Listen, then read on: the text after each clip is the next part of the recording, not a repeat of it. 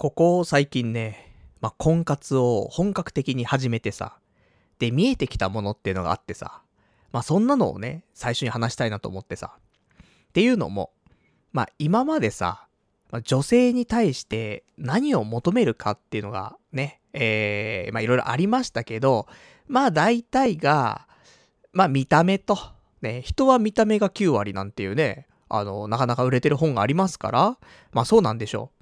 まあそれはね、そうだと思うのよ、俺もね。やっぱり、あの、人間の内面っていうのは、外に出るから。で、特に、やっぱし顔に出るんだよね。表情に出る。だからこそ、やっぱり、まあ、顔っていうのは大切だよねって。で、それで、表情もあれば、好みの顔っていうのもあるよ。だから、ここは重要視したいと。で、毎日ね、顔合わせるわけだからさ、全く好みじゃない顔で、全く好みじゃないその表情をしている人。いや、顔合わせたらもう喧嘩になっちゃうよ。まあそれはね、あの、こっちからだけの気持ちではなくてね、相手からもね、もちろん、やっぱり不快じゃない方の顔がいいですからね、お互いに。っていうところがありましたから、まあ、世間では私、面食いだ、面食いだとね、言われておりますけどもね、まあそうじゃないんだよという気持ちは若干ありましたよ。ね、そういう理由で、まあ顔ってのは大事だよねと思っていたわけ。で、あとはデブとかさ。そういうのもあるじゃんまあ、ね、そんな自分の腹見て言えよと、ね、言われてしまったら終わりなんですが、やっぱり、まあ痩せてる方がいいよねと思ってしまう。あの、やっぱり、太っている。ね。いいのよ、太っていてもいいと思うんだけど、そこからダイエットをするとか、そういう気持ちがあるかないか。まあ、ここだけで全然違いますよ。でも私ね、もう、これ以上痩せたことないし、とかさ。ね。そういうなんか開き直り。ね。なんかさっきから自分のことを言ってるようですけどもね、開き直ってるんじゃねえとね。まあ、ただね、そんなこと言われたりしますけども。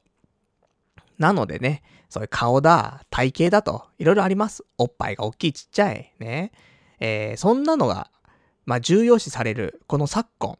ね、俺の中ではこの昨今だったんですけども、やっぱり、えー、こうやってね、婚活を具体的に始めて、えー、一番思うこと。これはね、やっぱりあの、百、百分は一見にせずということわざがございますけども、まあ実際自分がね、体験してみないとなかなかわからないよねって思うところで。で、私、えー、ここ最近すごく思っている、えー、女性に求めるもの、ね。これ一番何が大切かというと、それは、話が続く人。もうこれに尽きるなと思って。お、パルがちょっと現実に戻ってきたぞってね。そんな声が聞こえますけども。いや、ほんとよ。っていうのもさ、あのー、先日ね、えー、ちょっとお寺で行われたね、婚活行ってきました。で、そこでね、知り合った、えー、41歳の女性。まあ、いろんなね、共通点があって、いや、こんなに人間は共通点があるものかというぐらい接点があったんだよね。だから、あの、まあ、カップル成立ではないですけどもね、一応ちょっと連絡先交換したいなと思ってさ。で、交換したわけ。なんだけどさ、じゃあ自然に話が弾んだのっていうと、そういうわけではないんだよね。同じ共通点がある。ね、これこんなに共通点つって。いや、こんなのないでしょつって。で、お互い盛り上がるわけ。なんだけど、そう、じゃあ共通点がなかったら、ね、なかったらっていう表現もあれだけど、その共通点がじゃあもう少し少なかったら、そんな盛り上がんないと思うの。だから、たまたま、ね、同じ話題ができるからさ、あの、盛り上がった感じがしたけども、じゃあ、話続くの、たわいもない話で話続くのって言うと、多分そうではないんだよね。玉切れを起こすと思うの。なので、あの、玉切れを起こさない人っているじゃん。なんだろう、今回の婚活でもいたの？二人ぐらい。話はすげえ弾むタイプの人だなって。それは、俺が話をしやすい空気を出してくれるっていう人もいれば、あとは向こうの方も喋りやすそうな感じがしてたりとか、まあ、お互いちょっと気を使うかもしれないけど、その気を使いながらでもだよ。あ、ちゃんと話が成立して、で、盛り上がるっていう感じがね、ある人はいたわけよ。で、この人たち、じゃなんで連絡先交換しなかったのっていうと、まあ年齢とかさ、見た目とかさ、そういうのにね、縛られていた私がいたからさ、まあそこではね、ご遠慮を願いますと。まあ向こうもご遠慮願ってるんだとは思うんだけど。でさ、その、ね、共通点の多かった女性とはね、その連絡先交換して、で、向こうから連絡が来たの。で、内容は、週末ね、まあ土曜日あたりでも、ちょっと食事でも行きませんかっていうね、お誘いですよ。あの、ずっと連絡を返さずね、火曜日にもらったのかな。で、うわ、なんて返そうかなと思って。で、火曜日、水曜日、木曜日と。やばいやばいと。もう、土曜日なっちゃうじゃん、つって。で、金曜日の夜、すいませんと。連絡がとてつもなく遅くなっちゃって申し訳ないと。ちょっとここ最近すごく体調悪くてと。まあ体調悪いのは年中なんですけどもね。あと仕事もまあ遅くてさ。っていうのは理由にならないけど、なんかね、ちょっとなんて返していいかわかんなくて。で、えー、ちょっと体調悪いので、と。またの機会にという話をしてさ。わかりましたという話ではあったんだけどさ。いや、申し訳ない。大変申し訳ないなと思ったんだけど、これが、なんで、連絡がすごい遅くなってしまったかというと、その人が、すごいね、その、俺のそのターゲットとする年齢をオーバーしているとか、見た目が好みではないとか、そういうんじゃないんだよ、やっぱり。一番は、会ってご飯食べるときに、いや、話続かないでしょ思って、いや、会ってどうしようかなって思ったの。いや、あの、今のタイミングでって、ね、思ってる人もいるかもしんないけど、実際さ、その、婚活しててね、えー、まあ、こういう婚活パーティーとかマチコンとかさ、そういうのもあれば、ネットでね、今だったら出会い系のアプリとかもあるじゃない。健全な出会い系アプリね。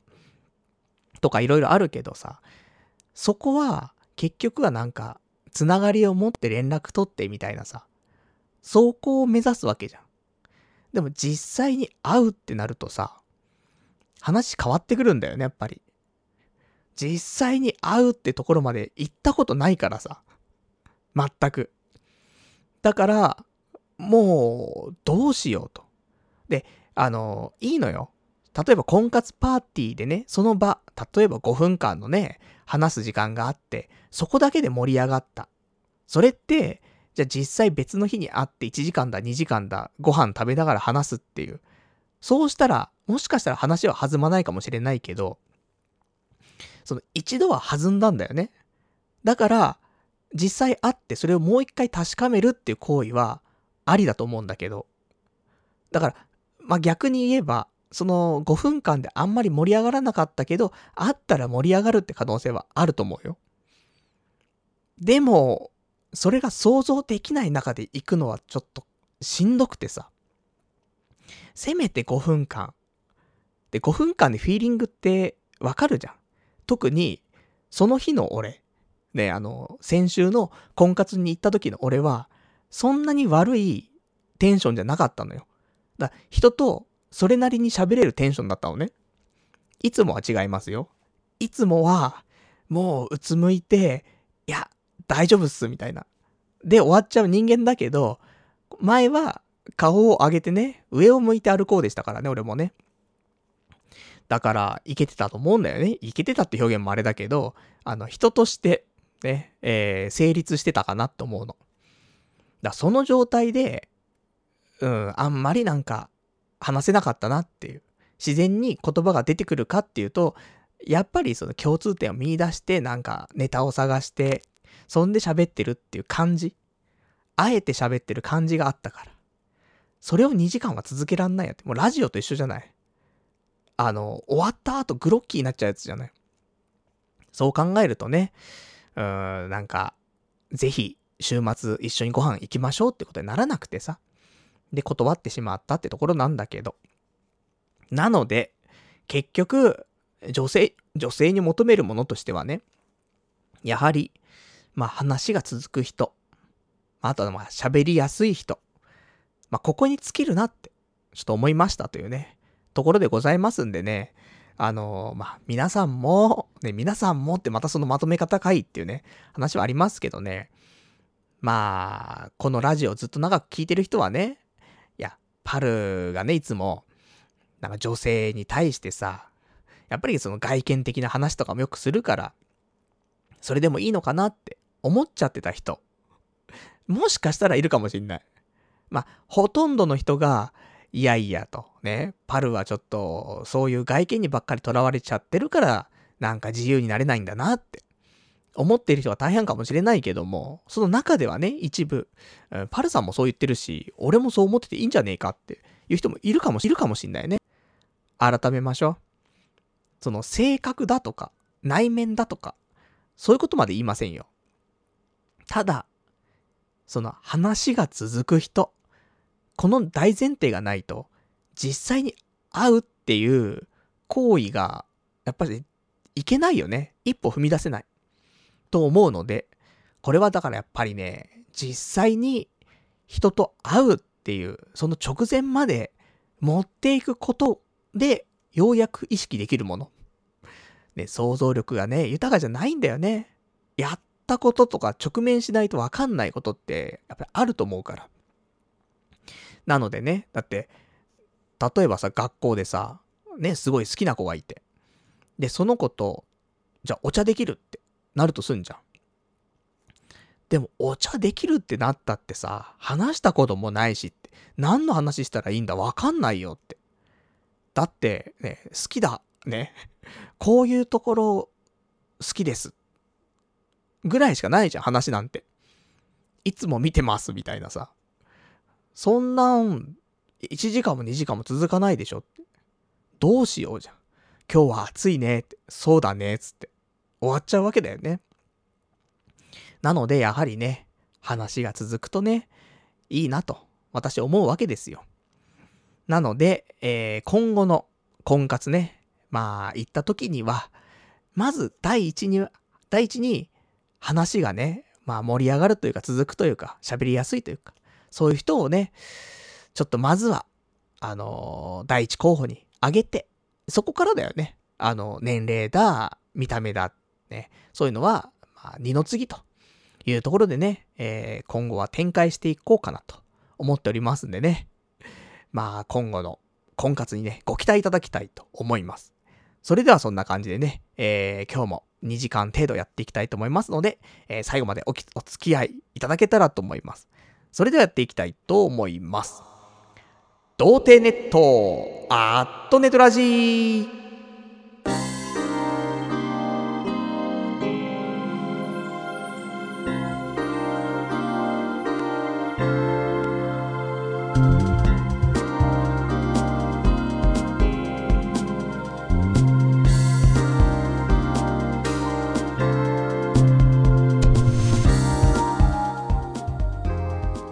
まして、童貞ネットアットネットラジパーソナリティのパル内藤です。こんばんは。というわけでね、まあ、女性に求めるもの、まあこういうことだよねっていう。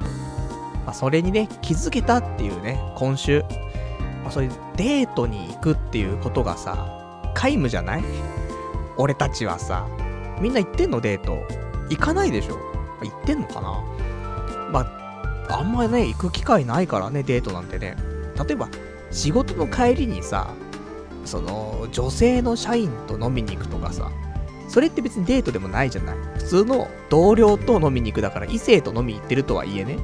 とかさ、でもそれだって結構きついんだよ、俺は。あの、酒が入ればまたね、話は違うかもしんないけど、今週もありましたよ。あの、女性の同僚と、えー、ま、一緒に帰って、で、電車もね、一緒に乗ってくわけなの。いや、気まずいって、話すことないんだから。それはね、まあ、なんか、たまたまね、えー、ゲームの話があって、スマホのゲームがさ、まあ向こうがね、結構がっつりやってるってゲームがあると。で、俺もそれ昔やってたからさ、で、その話をしてなんとか持たせて20分みたいな。怖い。それがなかったら、もう無理だもの。だからね、やっぱり人とは、まあ喋ってなんぼと、いうところなんだねと思ってさ。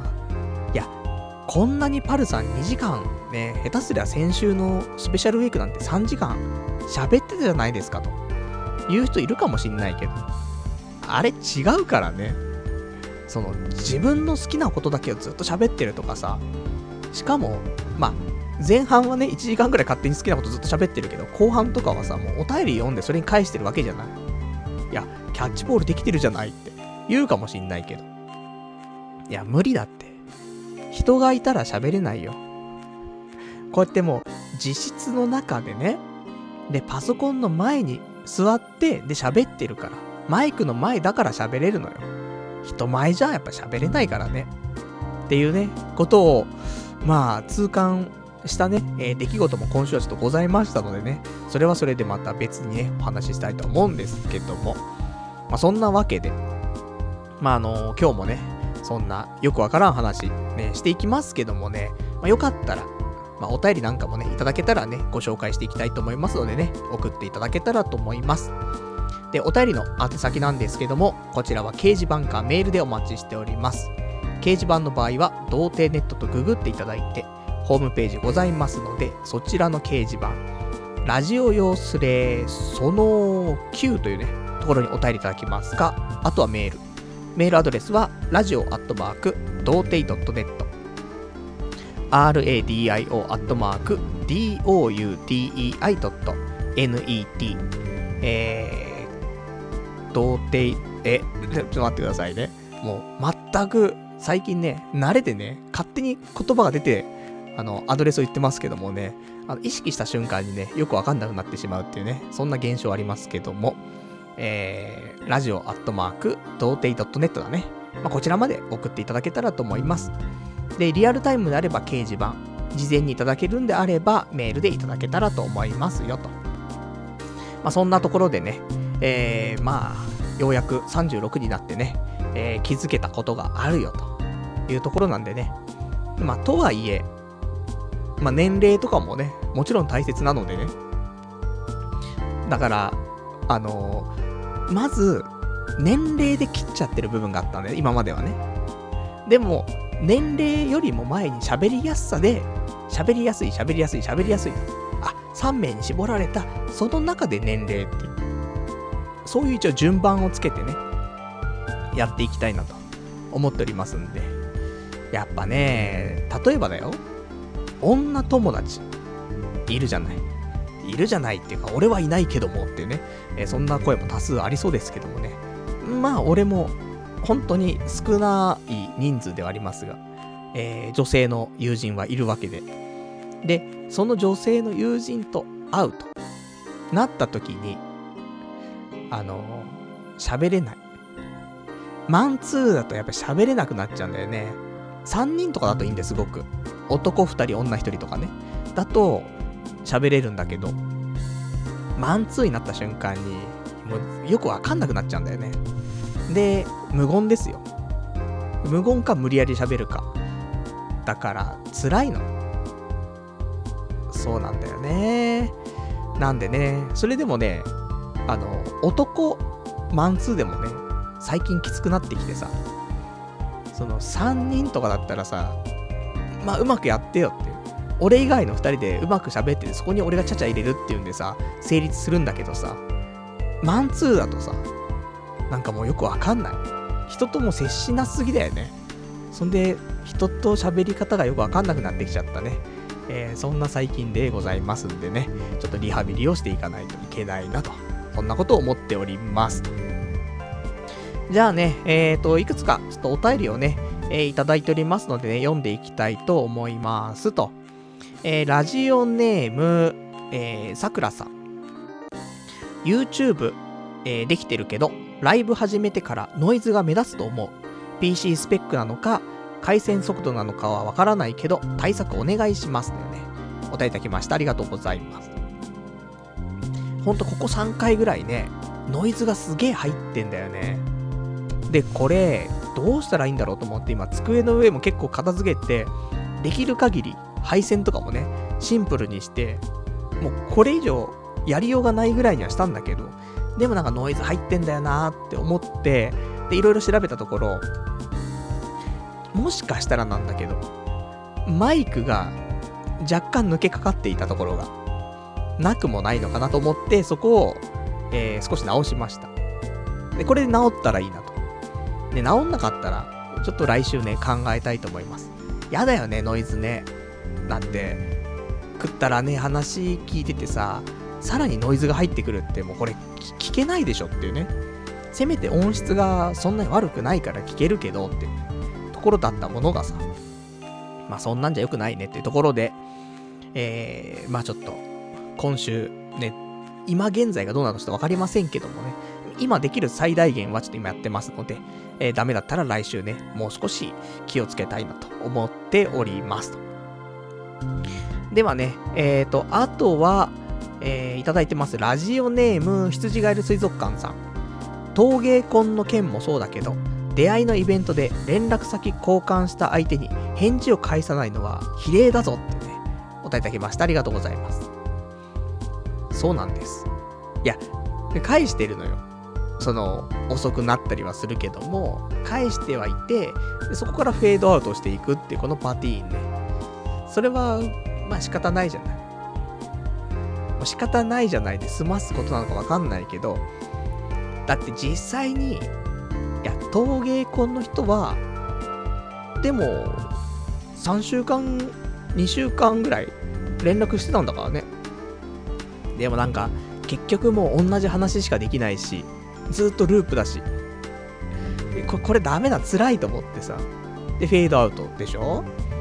で、今回の人は実際に会うっていう話になって、いやいや、実際会って喋るの続くかなって。普通に続くんだったら俺会ってたよ。でも続くイメージが全く持てないから、これダメだっつって。やだよ、俺無言で2時間とか無理だしさ。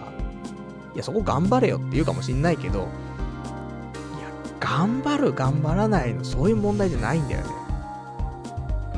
うん、何の想像もできない。せめて想像をさせてよって思うじゃん。やっぱり、あの、いいのよ。その、いい想像してダメだったっていうんだったら仕方ないなと思うんだけど、いい想像すらできない。その状況でいい結果は生まれないじゃない。っていうことなのよ。だから今度は、せめて、ね、ちゃんと、なんか2時間喋れそうかな、どうかなぐらいのことを、一つね、えー、頭の片隅に置いて、ちょっと婚活ね、臨もうかなと思ってますから。から次回は、そんなね、連絡先交換して、でそこから、あんま連絡取らないでね、フェードアウトってないようにしたいなと思うんですけどもね。まあそんなところでございますと。えー、っとね、そうしましたら、あと、えー、今週ね、えー、いろいろあったんですけどもね、あの、先にいくつか、あの、まあ、ご連絡だけさせていただきたいところあります。えー、一つ目、クルージングパーティー。先週も言いましたけどもね、えー、8月26日、えー、お台場はパレットタウンからね、えー、出港する船でね、こちらクルージングパーティー、まあ、恒例のものがございます。で、この日私行けないんですけども、まあ、行ってみたいなと。あの、パルと一緒に行っても、パルはまたなんか喋れなくなっちゃうんでしょと。だったら、そんなの気使うんだったら嫌なので、まあ、普通に友達と行って楽しみたいよという方いらっしゃいましたら、あの、パルナイトまでご連絡をください。で、えっと、本来、もうこれあんま言っていいかわかんないけども言っちゃいますよ。本来、多分男性6000円の女性5500円とかだと思います、定価は。ただ私、下げさせますから。あの、まあ下げさせますっていう表現もあれだけど、あの、結構交渉ができるところでございまして。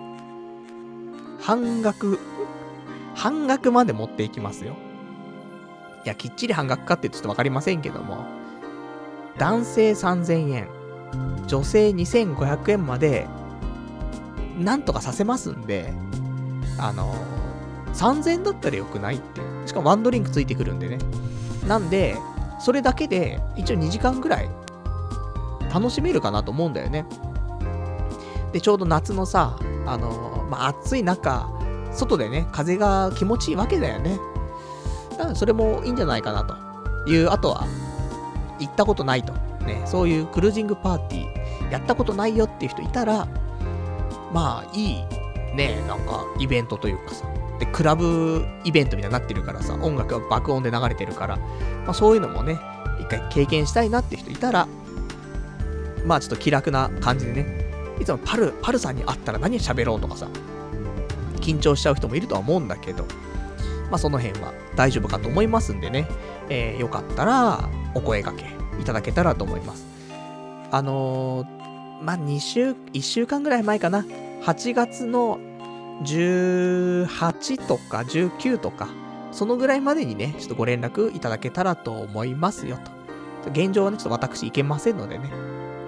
まあそんな感じでね、ご連絡をお待ちしたいと思ってます。ちなみにこれ8月26日の、えー、土曜日19時からになります。ね、お台場ですんでよろしくお願いいたしますと。で、えー、もう一点、えー、ご連絡です。8月12日土曜日、私、京都に行きますと。まあ、このね、お盆の時に行くっていうね、この自殺行為。もう、盆に盆地に行くっていうね、とても暑そうだなって思うんですけどもね。まあ、行くタイミングがない。そして、このまま行かないと、なんか、一生行かないで終わっちゃいそうだなと思って、無理やり行くことにしました。ね、電車賃も高い。ね、やっぱり、こういうお盆という、盆暮れ正月ですよ。そうね、長期休暇みんなが取るところで行ったら高いのは当たり前なんだけど、まあ、ここで行かなかったらね、仕方ねえと思って。で、今回行きますと。で、えー、12日は、お昼ぐらいに、えー、東京出て、で、15時半ぐらいかな、京都に着きます。で、そこから、えー、まあその京都周辺の観光っていうほど観光するか分かりませんけども、なんか、ね、めぼしい食べ物食べたりとか、あとはちょっと行きたいところ1箇所2箇所ぐらい回って、で、えー、何時にしようかなってちょっと思ってたんですけども、もう決めましょう。20時。夜の20時からオフ会をしたいと思います。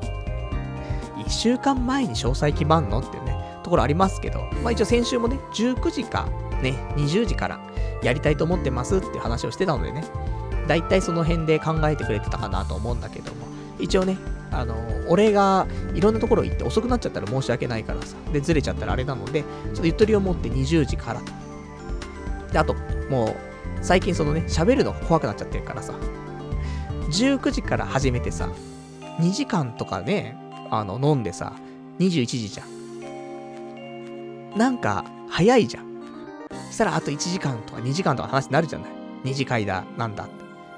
その時にさ、いや、これ俺も今日喋れねえなってなったらさ、解散できないじゃんっていう。でも、22時から始めて2時間だったら、ね、20時から始めて2時間だったら22時だから。あ、そろそろいい時間なんでってことが可能じゃないいや、そんなこと考えてませんけどもね。まあ、さっき話そんなことしてたからさ。そういうの深層心理にあったのかななんて思ったりはするんだけど。まあ普通に、あのー、京都、私詳しくないのでね、えー、オフ会でいろいろ京都のことを教えていただきたいということもありましてね、ぜひオフ会したいなと。で、あの、なかなか西日本の方にはね、行けませんから、こういう機会じゃないとね、えー、会えない人もいると思うので、よかったら来てほしいと。そんな前振りしてたら行きにくいだろうってね、えー、そんなのは、まあ、気にせずね、参加してほしいなと思っております。で、えっと、場所は、京都駅の周辺で、なんかやろうかなと思ってます。で、あの、決まったら、まあ、決まったらっていうか、まあ、参加したい方いらっしゃったら、掲示板に、えー、まあ、参加用のね、スレッドを立てましたから、そこに参加表明していただきつつ、あとは、メールか、あとツイッターのダイレクトメッセージでご連絡欲しいと思います。で、できたら、ツイッターの方がいいかなと思ってます。っていうのも、あの、メールアドレスだと、あの、携帯から見れないんだよね。見れる設定にしなくて。なので、ツイッターの方が本当は、あの、何かあった時にね、えー、携帯で見えるからいいかなと思っておりますよと。で、えっ、ー、と、直接ね、やり取りさせていただきましたら、まあ、なんか LINE の交換とかしてですね、で、えー、場所とか、その時間とか、待ち合わせとか、でその辺も、まあ、お話をさせていただいてという感じなんですけども、あの、多分、あの、行くとき、朝、朝というか昼ね、えー、こっちから新幹線乗って、で、京都着くまでの3時間ぐらいの間で全部決めます。そんな旅行ある？っていうね、ことなんだけど、今回のメインは天橋立なので、なんでその他は、あのー、まあ、なんか、その場の行き当たりばったりで行こうかなと思ってますんでね。まあ、これは一人旅のいいところだからね。なので、えー、電車の中で、あ、こんなところがあるんだと。行ってみたいと。こんな食べ物あるんだ。食べてみたいと。その辺を全部洗い出して、で、かつ、えー、居酒屋。居酒屋なのかなわかんないけど、あのー、京都。で、えー、まあ、多少ね、いいところ。まあ、お酒の美味しいところがいいかね。で、そんなところにね、えー、行きたいなと。で、予約をね、しないといけないなと思うんですけどもね、まあ、電車の中じゃできないと思うから、電車から降りたらね、えー、2、3件電話して、で、予約をしてみたいな。そんで、えー、その日、ね、事前にだから皆さんにね、お伝えできませんから、もう京都着いて、で、30分ぐらいの間で店決めて予約してっていうところかなと。まあ、できなければね、あの、まあ、普通に集合して、あ、じゃあなんかこの辺で良さそうな店に入りましょうみたいなね、感じになるかもしれませんけどもね。まあちょっと、そのご当地っぽい感じがね、えー、出ている飲み屋であればどこでもいいのでね、まあそんなところかなと思っておりますよと。で、えっ、ー、と、現状ですね、参加者は、えー、ちゃんと表明している方は、ゼロです。ゼロなんですが、えっ、ー、と、本当にゼロかというとそういうわけではなく、えー、こちらが、直接メールでね、ご連絡いただいた方もいらっしゃいますし、えー、時間が許せば、えー、京都オフ、ぜひ参加させていただきたいと思います。というご連絡があるのでね、えー、この方が普通にね、え、来れるか否かと。そして、えっ、ー、と、他にいただいてます、ラジオネーム、えー、清森さん。パルさん、はじめまして、いつも仕事中に聞かせてもらってます。京都出身の東京済みなのですが、盆の連休で京都に帰省する予定です。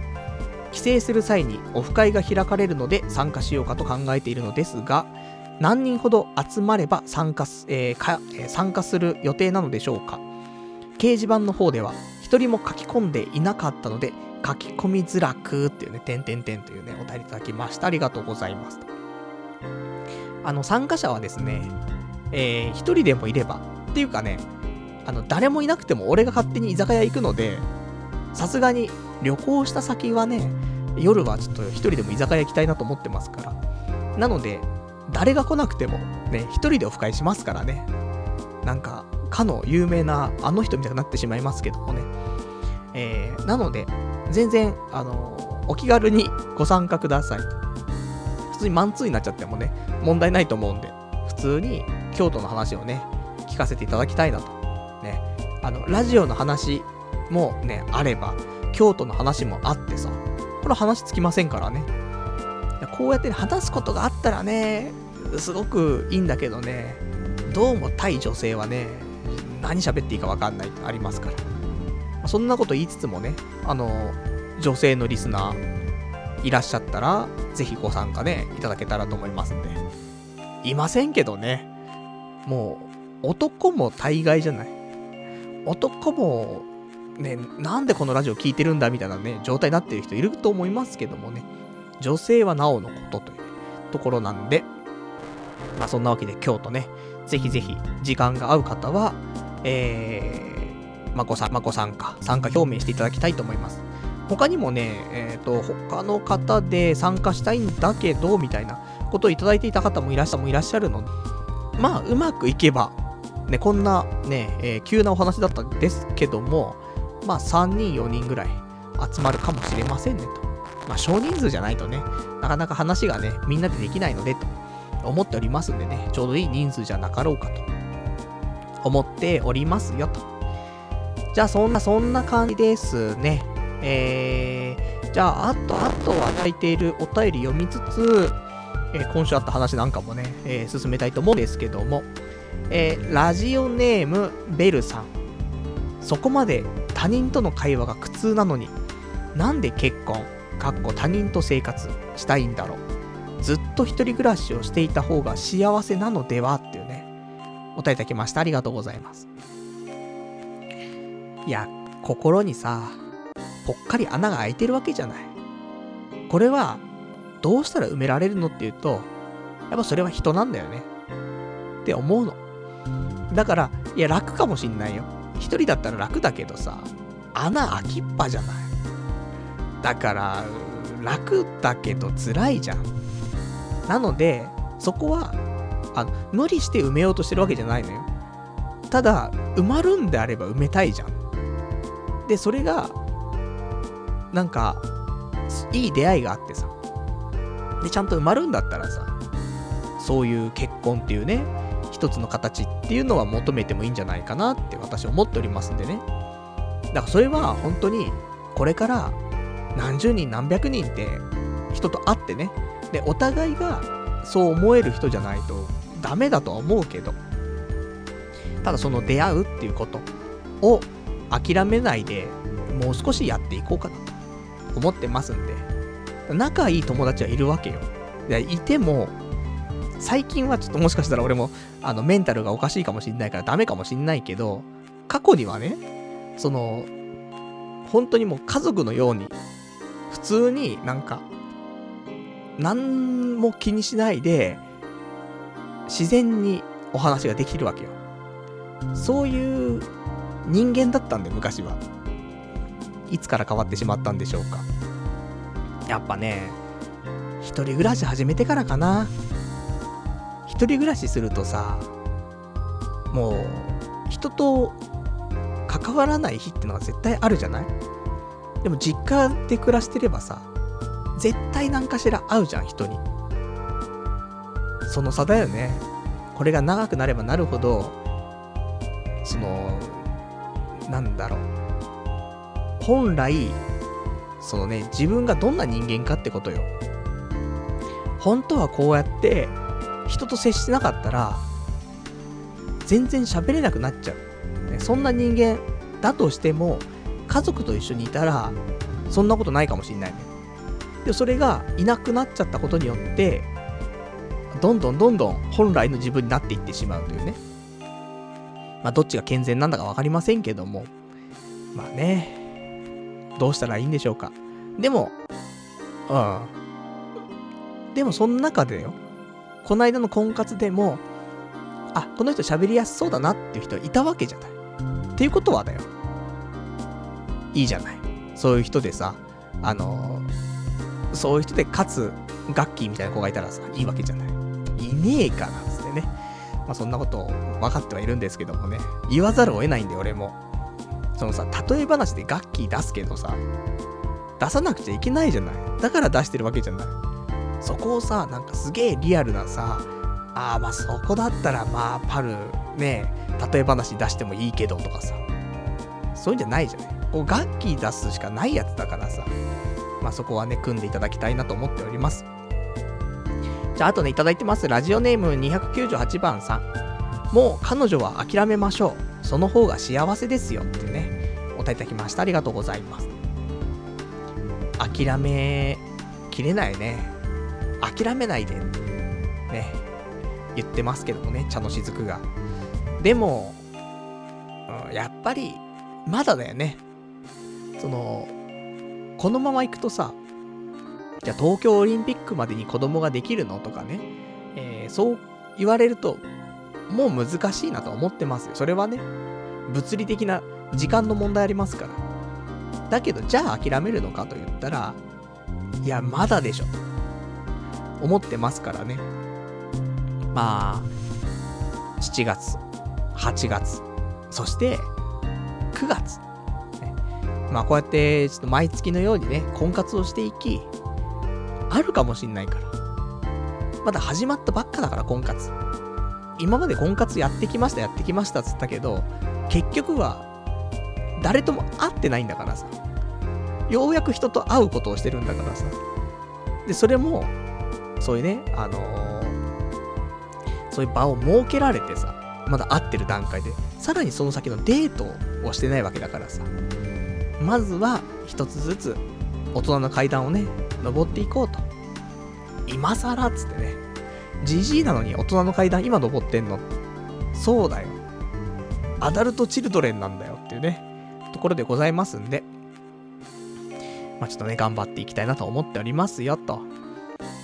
じゃあ、ちょっとね、えー、今日は、先週、スペシャルウィークで皆さんからね、いただいたお便りをね、えー、いろいろと読んでいたんですけども、まあ、読み切れなかったところもありますんでね、そのご紹介と、あと、えー、先週話した内容の、ちょっとま反響ではないですけども、ご感想とか、まあいろいろありますんでね、この辺をちょっと読んでいきたいなと思っておりますと。そんで、あとは、まあ他に今週の話もちょこちょこありますが、まあなんか、えー、ちょこちょことね、差し込んでいこうかなと思います。じゃあ、まあね、ちょっとお便りをね、読んでいきましょうよと。で、えー、いただいてますお便りが、えー、小山さん。パルさんこんばんは。えー、以前のピンサロセラピーは少し残念でした。聞いているリスナーのほとんど童貞なのですから、もっと官能的にジョーの身、えー、体の隅々まで表現してほしかったです。次回のピンサロセラピーに期待していますというね、お答えいただきました。ありがとうございます。そしてもうピンサロは行かない気がしております。ピンサロもさ、だから、ひどいね。俺のこのコミュニケーション能力のなさというかさ、ピンサロでお金払っているジョーに対しても何喋っていいかわかんない。無言なんだから。何呆然としてるのって言われちゃうぐらい無言なんだから。ダメだねって思うんだけど、気合入れなくちゃ喋れないんだよ、人と。そんなんある？もうね、やばいね。人としてちょっと、ま若干終わってる感は今までもありましたけど、いや、とんでもないね、ここ最近はね。何喋ったらいいんだろうと思っちゃう。いや、ほんと良くないなって思ってますけどもね。まあ、あのー、もし行くことがあったらね、あの、京都行った日には、何かしらエロいことしてきますんで、そこで、またね、童貞の皆さんにね、えー、エロい話がね、ちょっとね、え、できればなと、そんな風に思っておりますよと。じゃあ、あとね、他いただいてます。ラジオネームさくらさん。童貞ネットは、実況動画のようなものなのではパルナイトの人生実況動画。そこにコメントがついてくる。ゲーム実況では、プレイ内容に、下手くそさすがみたいなコメントがあると思います。パルの人生ゲーム実況では、生き様にコメントがつく。ただそれだけっていうね、お答えいただきました。ありがとうございます。この考え方は、なんか、そんな感じもするね。実況なんだよね。俺の、俺の人生実況だもんね、ほんとね。で、それに対して、ああだこうだ言ってるだけであって、ゲーム実況にコメントしてるのと全く変わんないよねって。納得する部分がございますね。まあ、なのでね、あの、まあ、なので気にすることもないじゃんっていうことはないんですけどもね。あの、でもまあまあ、そのぐらいの感じで、で、なんだろうね。うん。まあ、ゲーム実況の方でもさ、そういう、下手くそとか、さすがとか、そんなコメントだけではなくてさ、もっとなんか、あの、濃い、ね、コメントをする人もいるわけだからさ。そういう人にはね、ちゃんと答えていきたいなと思いますけどもね。うん、なんか、ね、つまんねえとかさ、昔は面白かったとかさ、そんなこと言われたってもうしょうがないからね。今は今だし。まあ、あの、昔より面白くね、したいなと思ってやってるはいるわけなんですけどもね。まあ、なかなかだって、こんな精神状態だぜ。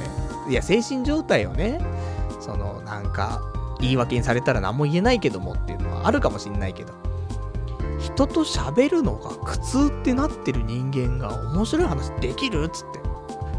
で、その中で、そいつが一番面白いと思ってることを今やってるわけですからね。耐えていただきたい。え耐えて聞き続けていただきたいなと。いつか、昔のパルナイト、戻ってくるかもしれませんから。いや、意外とね、変わってないと思うんだよね。あのまあ、もちろんね、ピークの時はあったかもしれないよ。こう数年前とかさ。でも今もじゃあ、あの、フラットに見てよ。みんなね、積み重ねて、この何年もね、聞いてきちゃったからさ、それだけに、なんかあるんでしょ？ね。あの、やっぱり積み重なったものあるとさ、その、フラットに見えませんから。でも、逆に、その積み上げてきたものをぶっ飛ばして、ね。なんかあの歌詞みたいなもんですけども。そうすると、意外と、あれ？聞けるんじゃない？パルナイトの。いや、面白いんじゃないの？と。なりませんかね？ねなったらいいな。ね、晴れたらいいなと。そう私思っておりますけどもね。まあそんなね、まあ、実況動画を見る感覚で、ラジオをね、聞いていただくと、まあ、ちょうどいい感じだねと。ね、そんな風にはね、ちょっと思いましたねっていうところでございます。あとは、えー、他いただいてます、ラジオネーム、ゆうゆうこえんまさん。京都まで行ったら、大阪の飛田新地に、地に、園地は覗いた方がいいですよ。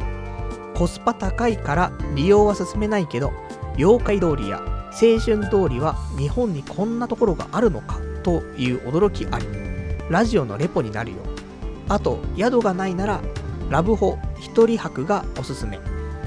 チェックインは20時以降になるけど、大きいお風呂と大画面で AV 見放題、アメニティ利用し放題、デリジョー呼べるし、ハッピーホテルのサイトで料金や1人利用かとか、えー、特徴調べられますよっていうね、お答えいただきました。ありがとうございます。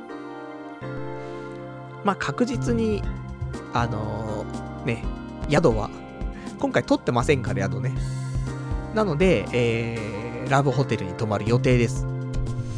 じゃないとね、あの、デリヘル城も呼べませんからね。普通のシティホテルみたいな、ビジネスホテル泊まってもさ、あの、呼べないんだよね。それは、その部屋のね、料金設定が部屋単位じゃなくじゃなくて、人単位なんだよね。だからちょっと呼べないってところがあると思うんですけども、まあね、ラブホテルはね、部屋単位なんでね、別に何人で行こうが、まあ大丈夫なところも多いからね。ダメなところはあるけどね、もちろんね。でもさ、デリヘル呼ぶって言ったらさ、最初に一人で入ってって、この後来るんで、みたいな感じじゃない？だからね、あの、まあ、来なかったら来なかった。なんかすっぽかされちゃって、で終わるかなと思うんでね。まあ、お盆。お盆はラブホテルは、どうなんだろう？なんだろうね。値段がちょっと高いとか、そんな感じかな。その、満室っっていう感じじゃないと思うんだけど、わからないね。まあ、その時はね、まあ、夏なんで、まあ、どうにでもなるかなと思うけどね。ただ、その12に行って13日が、13日に天の橋立行く予定なのよ。で、行って、で、見てから帰ってくると。なりますので、そのバスなり電車なりでね、えー、風呂、風呂入ってないと臭いですからね。私も本当に加齢臭がね、してますから。なので、シャワーだけはどっかで浴びたいなと思ってますんでね。まあどうしようかと。まあその時は漫画喫茶とかね、ネットカフェでシャワー浴びれるね、この時代ですからね。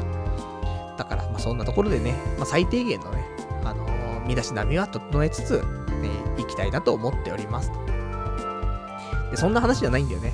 飛び出し、飛び出しんち行きなさいよって話なんだけど、あの、京都行くじゃない。そっから、京都駅周辺から飛び出しんちってどんぐらいで行けんの？よくわかんないんだよね。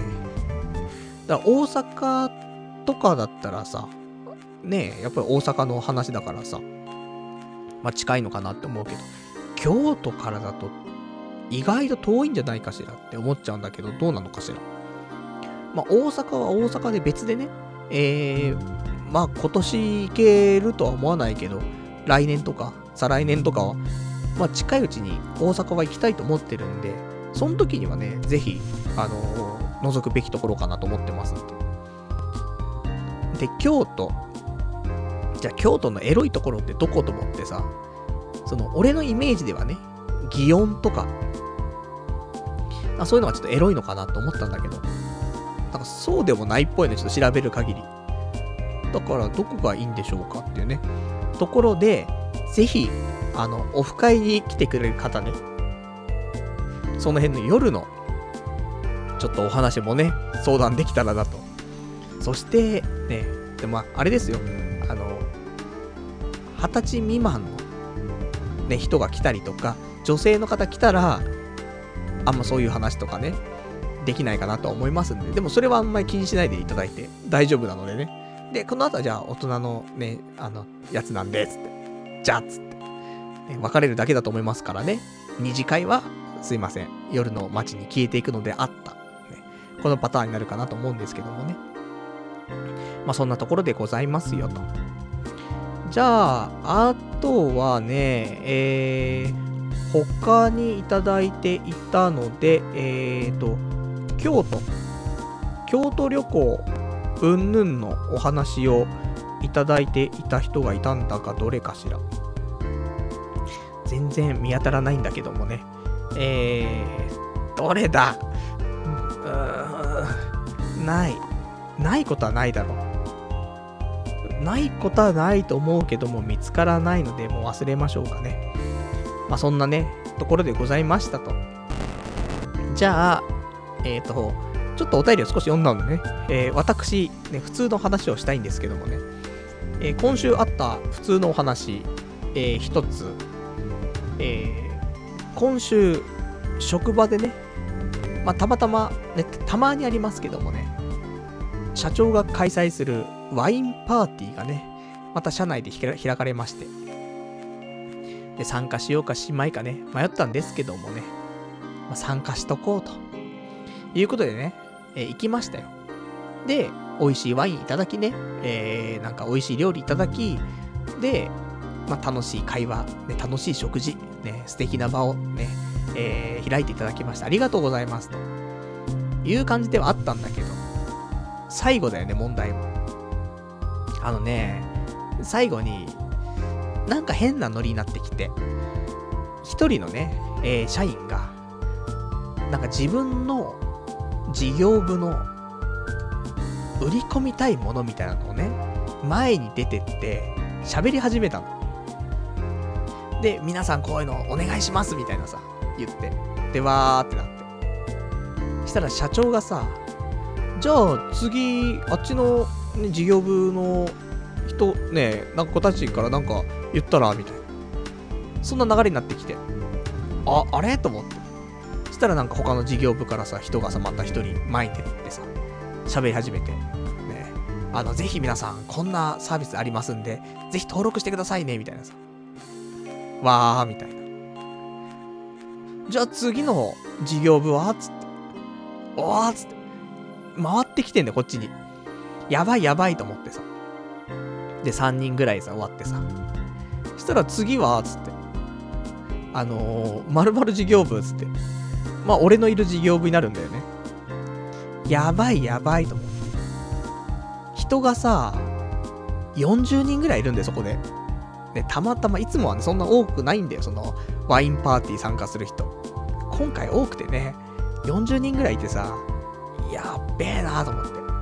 このまま、ね、なんか、ね、指示さ、指示されたっていうかさ、指名されたらさ、大変なことになっちゃうなと思って。で、やめてくれ、やめてくれと思ったんだけどさ、そしたらなんか、ね、そっちのグループっていうか事業部で、じゃあ、なんとかくんとかどうみたいな話になったんだけど、そしたらなんか他の人がさ、パルナイトは？つって。やめろよと思ってさ、じゃあ、あ、そうだ、パルナイト、パルナイト、つって。やんなさいよ、つって。はい、つって。で、前出てくんだけど、他の人も一人ね、道連れにして前ね、一緒に出てってさ、二人で出てってさ。で、なんとか授業部です、つって。よくわかんねえ話をしてさ、なんか、今やってるアプリリニューアルしまして、つって。使いやすくなりました、みたいな。で、結局どうしてほしいの？みたいななって。でよくわかんねえと思ってさ、ああだ、ああだ、こうだ言ってさ、でもなんか、もう、すげえ悲惨な感じになってんの。そこまではみんななんだかんだで、うまくやってんのよ。で、ちょっと笑いもあったりとかさ、してさ。なんだけど、俺んところだけもう、俺がいくら何喋っても、大きい声で喋ろうが何しようが、シーンってなってんの。や、やべえと思って。何話していいかもわかんないし。やべえやべえと思って、これ地獄だなーっつって。で、ね、親しい人もさ、まあいっぱいいるからさ、あ、地獄だねっていうね、顔してるんだけどさ。まあ分かってはくれてるからいいんだけどさ。で、そんなんでさ、でもなんか、ちょっとね、話が、ね、えー、まあこんな話したらいいんじゃないのみたいなところ社長が振ってさ。で、ああ、じゃあそれ、それなんですけど、つってさ。で、まあなんとかね、最後まで一応話をしてさ、じゃあぜひ皆さんお願いします、みたいな。終わったんだけど、ダメだなと思って。あのー、私もこうやって長くね、まあラジオ、私の中でラジオだと思ってやってますけどもね、このラジオ9年ぐらいやってるわけですよ。そろそろね、9年ですよ。そんな人間でもさ、やっぱ人前ダメだなと思って。ほんとね、あの、苦手なものは苦手だなって。で、ジャンル違うんだもん。いや、同じ喋ることでしょって言うかもしんないけど、全然違うよね。こうやってさ、誰もいないからさ、喋れるじゃない。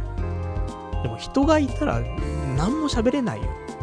だってリアクションとかさ、なんか来ちゃうわけじゃん。リアクションは、あの向こうが笑おうが笑う前が、それはリアクションだからさ、その反応が見えちゃうってのは怖いよね。で、このラジオはさ、いや、反応してくれてるよみんな。なんだけどさ、なんか、なんか違うんだよね。だから人間なんだけど、うん、やっぱりオンラインとオフラインのこの差っていうのはでかいなとは思ってて。なので、まあ、いくらね、あと、自分のフィールドじゃない？ラジオは。で、人前って他人のフィールドじゃない？全然違うよねって思うんだけどね。まあそんなわけでさ、あのー、辛いなと。やっぱり人前ってダメだなって。そんなことをね、あの、痛感しましてね。だから、まあ、ダメなもんはダメ。ね、あの、まあ、短所を、なるべくね、その、なくしていくっていう行為は必要だよ。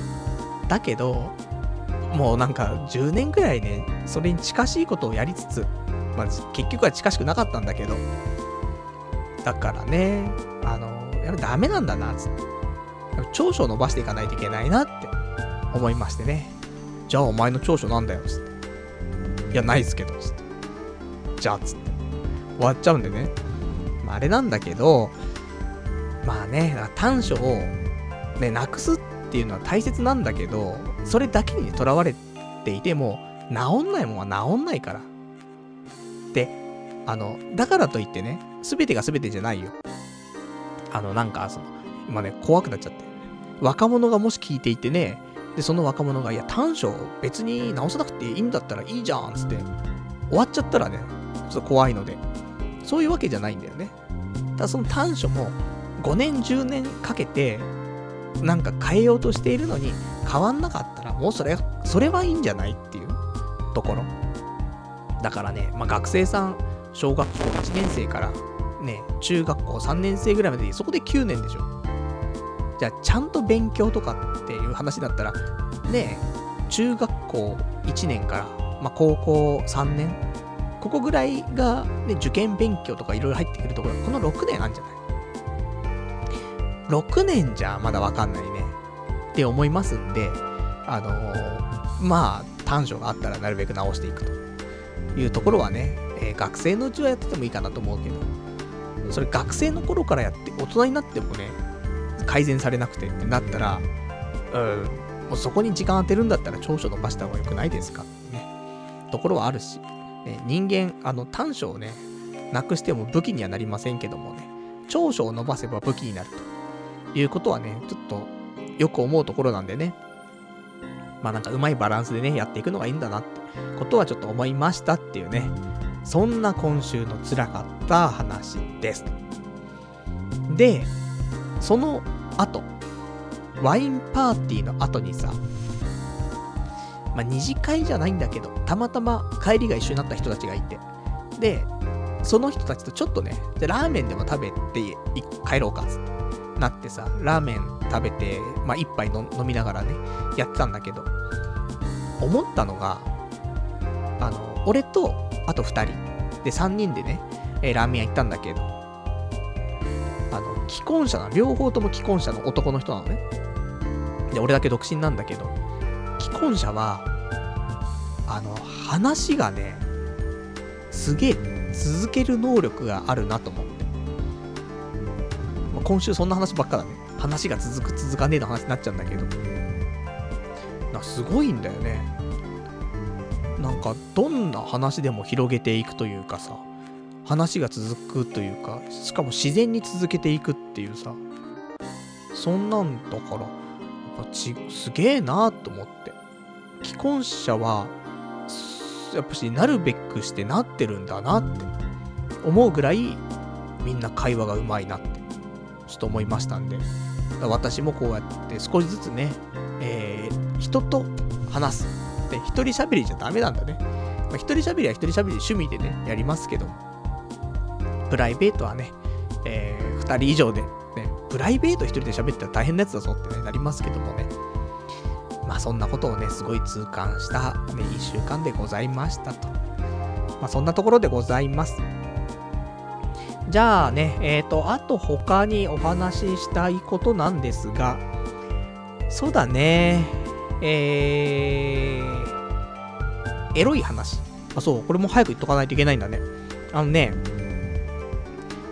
DMM の R18 ってあるんだけどさ、まあ、DMM.com のさ、ページ行くとさ、まあ、動画とかのサービスあるじゃない？で、あそこで R18 のね、ページがあるんだけどさ、そこでね、今いろんな映像が売ってますよ。で、そこで、えっ、ー、と、8月7日の10時までなんだけど、だから、明日だよね。明日の10時までだからもう、リアルタイムで聞いてる人しか、まあ、この恩恵は得られないんだけど、あの、VR 動画。ね、エロい、エロい VR 動画って大体1本さ、まあ、900円ぐらいすんだ980円とかさ。なんだけど、えっ、ー、と、今回ね、4本かな。VR の動画4本、えー、各10円で販売してます。や、素晴らしいなと思って。VR の動画高いからさ、4本買ったら4000円しちゃうところが、なんと4本買って40円っていうね。ただ、えっ、ー、と、まあ私、あの、買いましたけどもね。買いましたけど、うん、1本だけかな。まあまあ見れたのは。うん。あとは、えっ、と、一つはね、もうなんか、VR の技術を入れただけですみたいな感じの動画が1個あって、これは、もう見ないと思う。普通に、あの、見づらいので見ない。で、もう一つは、えっ、ー、と、ブス。で、もう一つは、フェラだけ。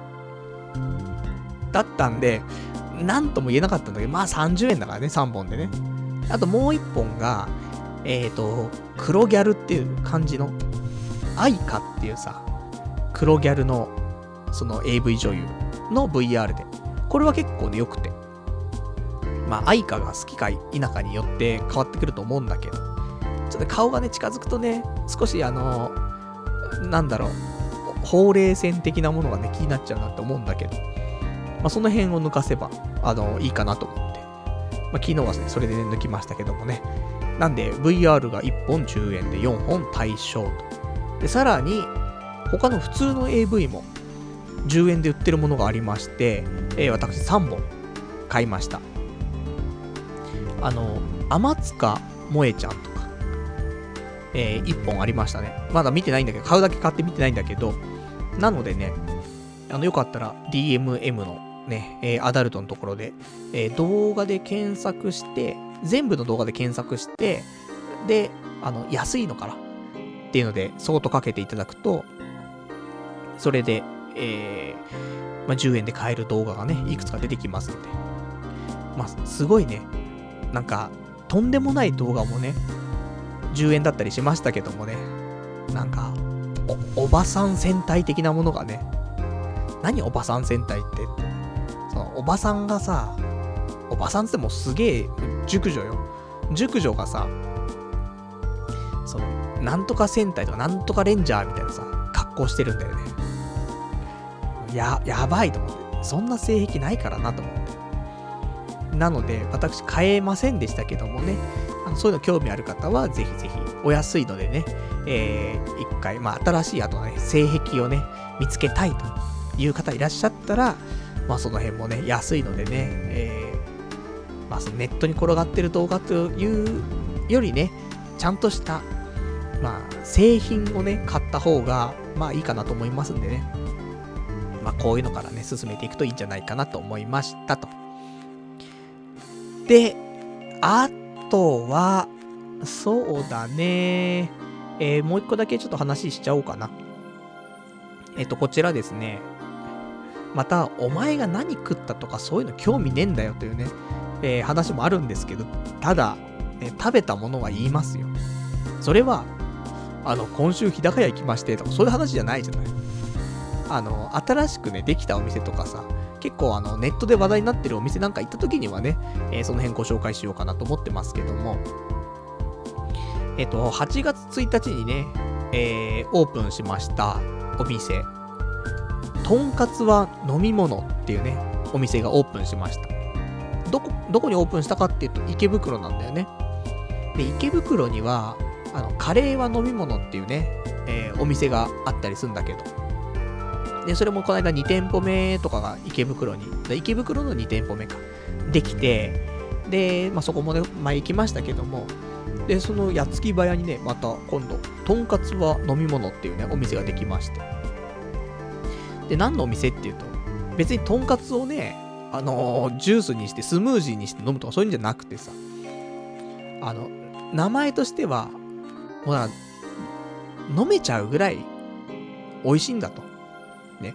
別にあの衣のサクサクを喉に通すわけじゃなくてさ、もうなんか、もう飲むように食べられちゃうぐらい美味しいもんだよね、とんかつってっていうところで、とんかつは食べ物。食べ物じゃん、それは食べ物ですよね。飲み物って話っぽいんだけどさ。で、これがさ、あのー、まあ、ネットじゃちょっと話題になってて。で、えー、俺はちょっと知らなかったの。で、いつ知ったのっていうと、普通に俺あの、家の帰り道なんだよね。むしろ、なんだろうね、俺ん家から近い、その、飲食店っていうのかなの5本の指に入るんじゃないかっていうぐらい近いっちゃ近いんだよね。なので、普通に通り道で。で、なんか、とんかつは飲み物ってところができるっつって。そんで、知ったんだけどさ。そしたらね、いろいろ調べたらネットで結構話題になっていたってところだったんでね、ぜひ行きたいなと思って、えー、土曜日か、昨日ちょっと行ってきまして。で、なんかすげえ混んでるらしいんだけど、たまたま俺が行った時は空いてて。空いててっつっても一人待ったんだけど、で、一人待ってて、俺がその後ろ並んだら、えー、その後に8人ぐらい並んじゃって、あすげえタイミング良かったなと思って。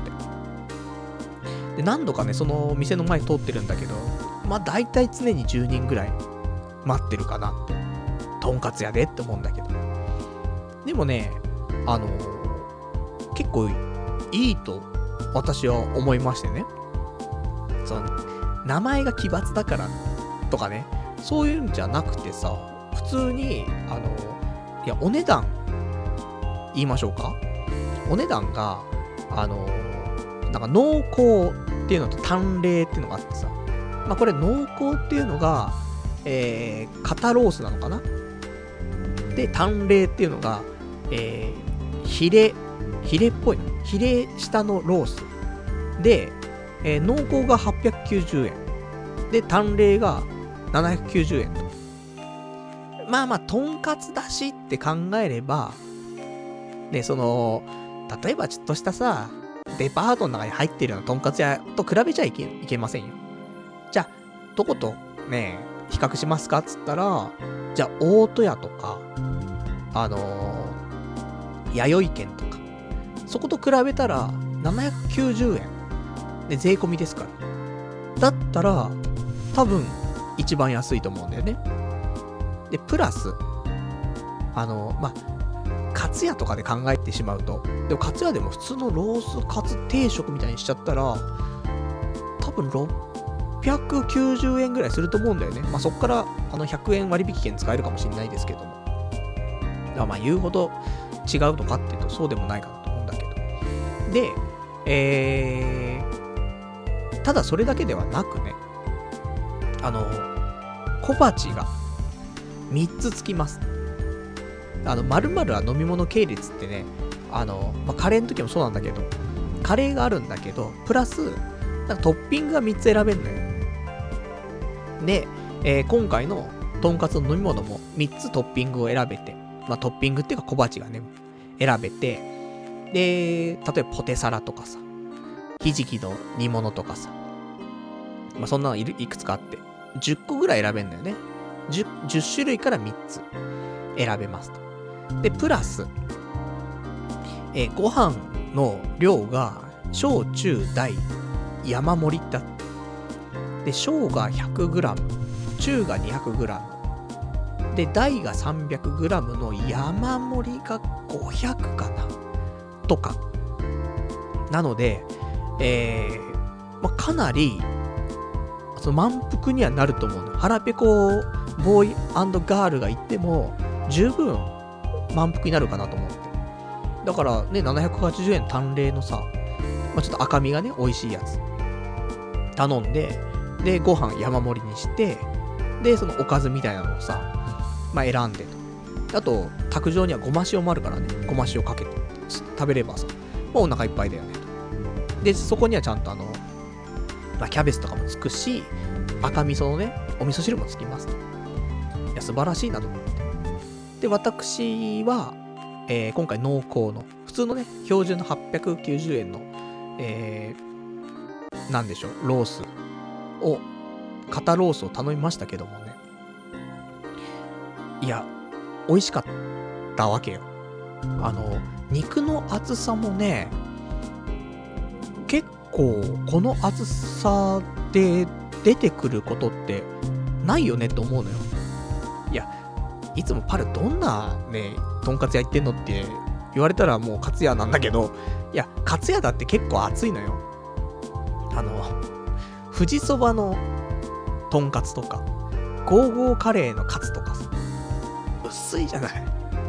それに比べると、カツ屋のとんかつは結構厚めだと。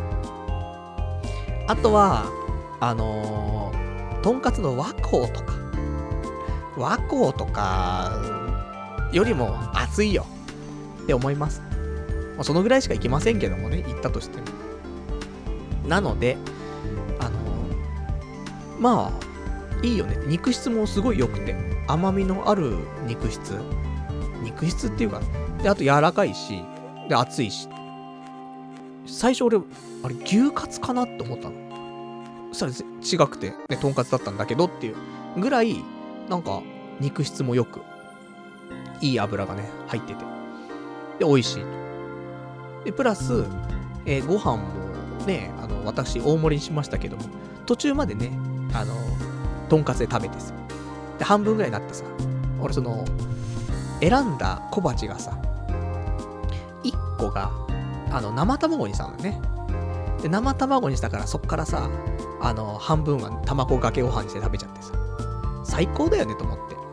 おかずもね、ついて、で、ご飯もいっぱい食べられて、とんかつは美味しくて、で、最後卵かけご飯も食べられちゃってっつってね。えー、最高だなっつって。で、ご飯もね、よかった。あの、俺ちょっとべちゃべちゃした感じで、ね、米がね、得意じゃないんだけど、あの、ちょっと固めのね、えー、ご飯で。あの、あれと違いますよ。あの、東京、ね、東京クソ飯とは違うやつですよ。あそこのご飯は、炊けてなくて硬いからね。そうじゃなくて、ちゃんと炊けた上で硬い、硬めの炊き方っていうね。で、ご飯も美味しかったしね。なんか、文句が何もないお店だったね。だから、まあ、毎日通ったらまあね、破産しちゃいますし、あと太っちゃうのであれだけど、まあ週に1回ぐらい、とんかつ食いてえなってなったら、そこで食べるのが全然ありかなって。まあ、単例の方だったら790円だしね。まあ、とんかつ普通に食ったらそんぐらいしちゃう中で、まあ、いろいろとね、おまけもついてきますからいいんじゃないかなと私思いましたんで、よかったら、えー、ぜひ行っていただきたい。美味しかったんでね、普通に。で、あのー、腹ペコのフードファイターの人たちにはね、ぜひ、あの、男のミルフィーユ定食みたいなのあるかな？多分、よくあるミルフィーユとんかつってあるじゃない？あれってさ、肉が何重層にもなって、それをね、あの、一つの、なんだろう、とんかつとして衣つけて揚げてっていう。で、中、ね、サクッてやると、中に何重層にもなってて、なんか美味しいみたいな。なんだけど、あの、そこで売ってる、あの、男のミルフィーユのとんかつに関しては、あの、名ばかりミルフィーユです。普通に、その、ロースとヒレみたいなのと、あと牛カツ。その3、3枚の普通のとんかつというか、揚げたやつが、あの、重なってるだけ。だ3枚重ねだけで、それでミルフィーユって呼んじゃってるんだけど、これが1700円。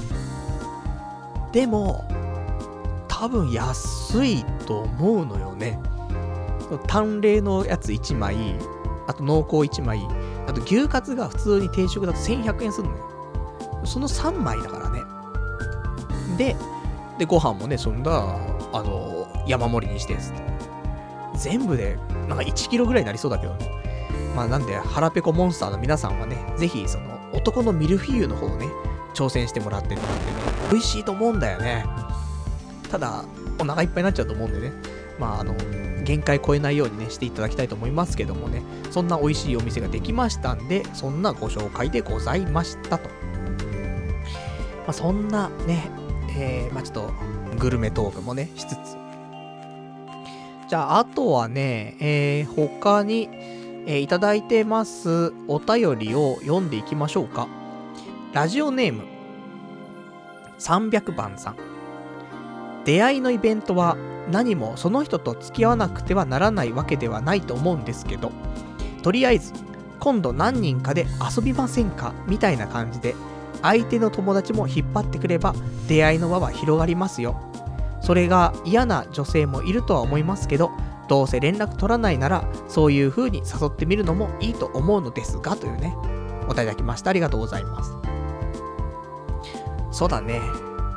まあ、その人とね、直でどうこうって話じゃなくても、まあ、だから、それがね、その、婚活で知り合った人っていうのが、なんともね、言えない、その、関係値というかなんかある気はするんだけどさ。ね、やっぱり、私とあなたで知り合ったわけじゃないと。その中で友達誘って、その友達とうんぬんかんぬんみたいな。ね、殺してやるみたいになっちゃうかもしんないからさ。まあ、なんないと思うけどさ。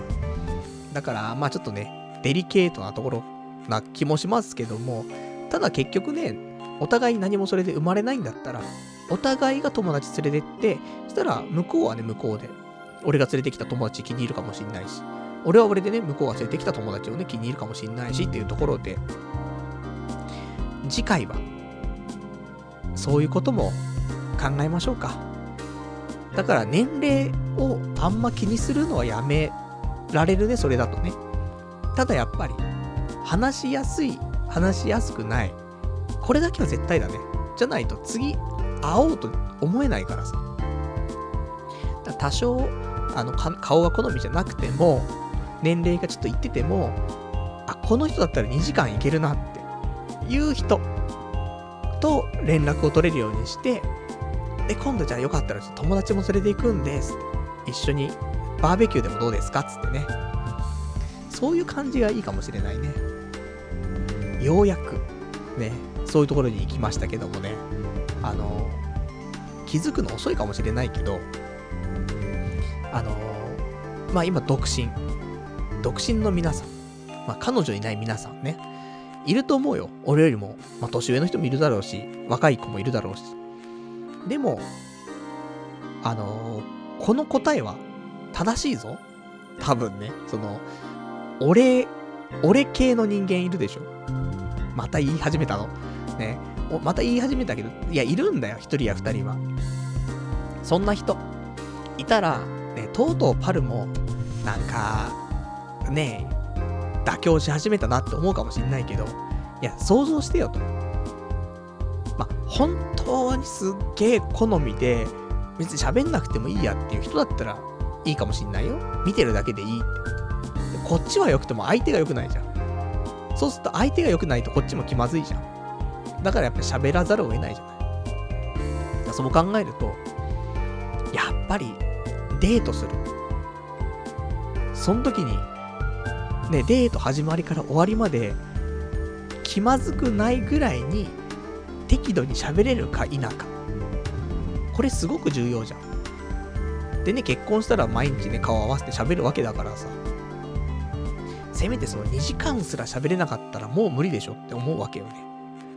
なので、うん、大事なことだなっていうのを、今ようやくね、分かりました。いや前のさ、その彼女、昔いたね、彼女とか、あとはまあ、仲、仲のいい女友達とか。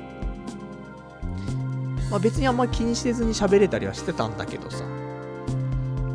でも、ね、そりゃそうなんだよ。まあ、俺もその女友達とね、マンツーだとあんま喋りづらいなってあるけど、それでもさ、それでも喋れる方だと思うのよね。じゃなかったら、女友達にはならないし。彼女とかもね、付き合うってところまでいかないと思うんだよね。だから、なんか奇跡的に、なんか、喋りやすかったんだよね、みんな。なんで、繋がっているけども、喋りにくかった人は、やっぱり友達にすらならないもんね。っていうことだと思う、結局は。なのでね、あのー、皆さん、顔で選んでいる人、ね、多いかと思いますけどもね、うん、女は顔じゃねえぞって、そこだけね、お伝えしたいなというところでございますよと。じゃあ他ね、えーと、いただいてますお便りをちょこちょこと読んでいきましょうか。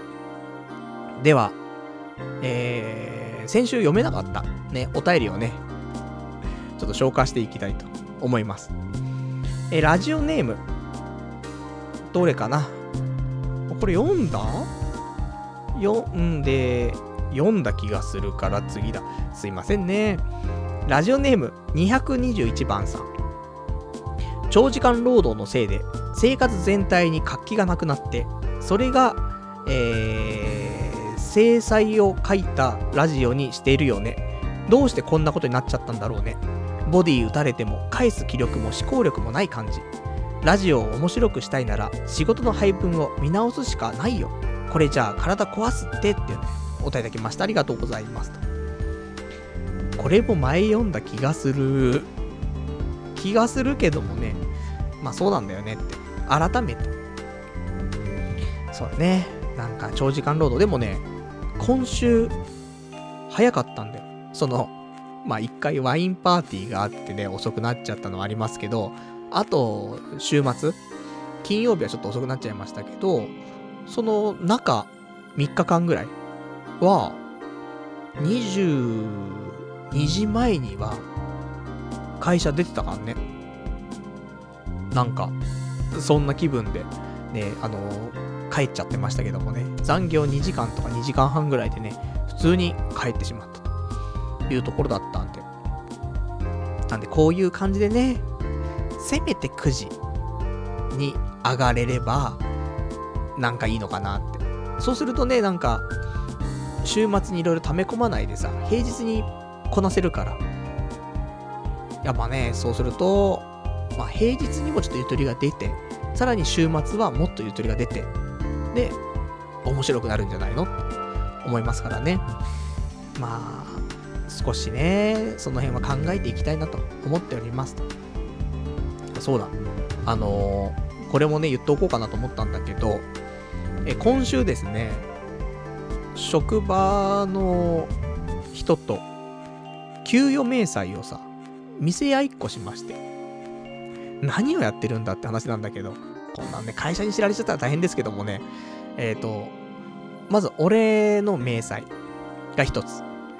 で、あとは、新卒2年目の子の明細。そして、新卒4年目の子の明細。この3つの明細がね、飛び交うっていうね、ことになりまして。まあ、深夜ね、あのー、残ってさ、その残業してるじゃない。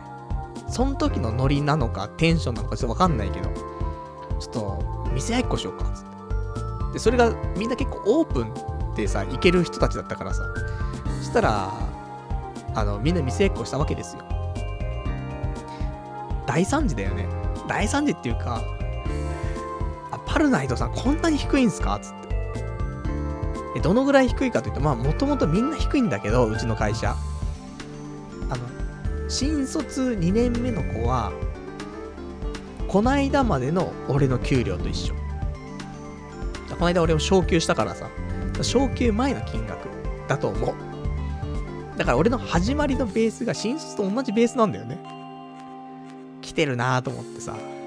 で、新卒4年目の子とは、あの、一緒。俺、今の俺の給料と一緒だった。だから、多分その子も1回だけ昇給してんだよね。なので、まあ、ただ言っても彼女は、彼女はとか言っちゃってね、えっ、ー、と、男女がね、わかるようになっちゃいましたけども、いや、わかんないです。男女か、ね、わかんないです。ごまかしようがなくなってしまったんでね、えー、まあいいんですけど、彼女は、まあ4年目ですからね、まあ丸3年とちょっと働いてるわけだよね。で、俺がそろそろ2年になるというところなんで、まあ気持ちね、いや、おじさんそこ張り合ってもしょうがないよってなるかもしんないけど、一応その昇給のスピードと考えたら、まあ、若干ね、あの、おじさん、1年半いかないぐらいでね、昇給ししてますから、まあよ、いいんじゃない？って思ったりするんだけど、いや、ちょっと待ってよと。10個以上違う、ね、子じゃない？その子とね、あの、お給料一緒ってやばいよねっていうところでね、その若者たちにね、現実を見せてやりましたから。うーん、辛いっていうね。みんながみんな辛いか気持ちになっちゃったね、その時ね。そっか、つって。で、残業してるから、俺ね、あの、額面としては30万超えるんだけど、でも残業時間が80時間とかだからね。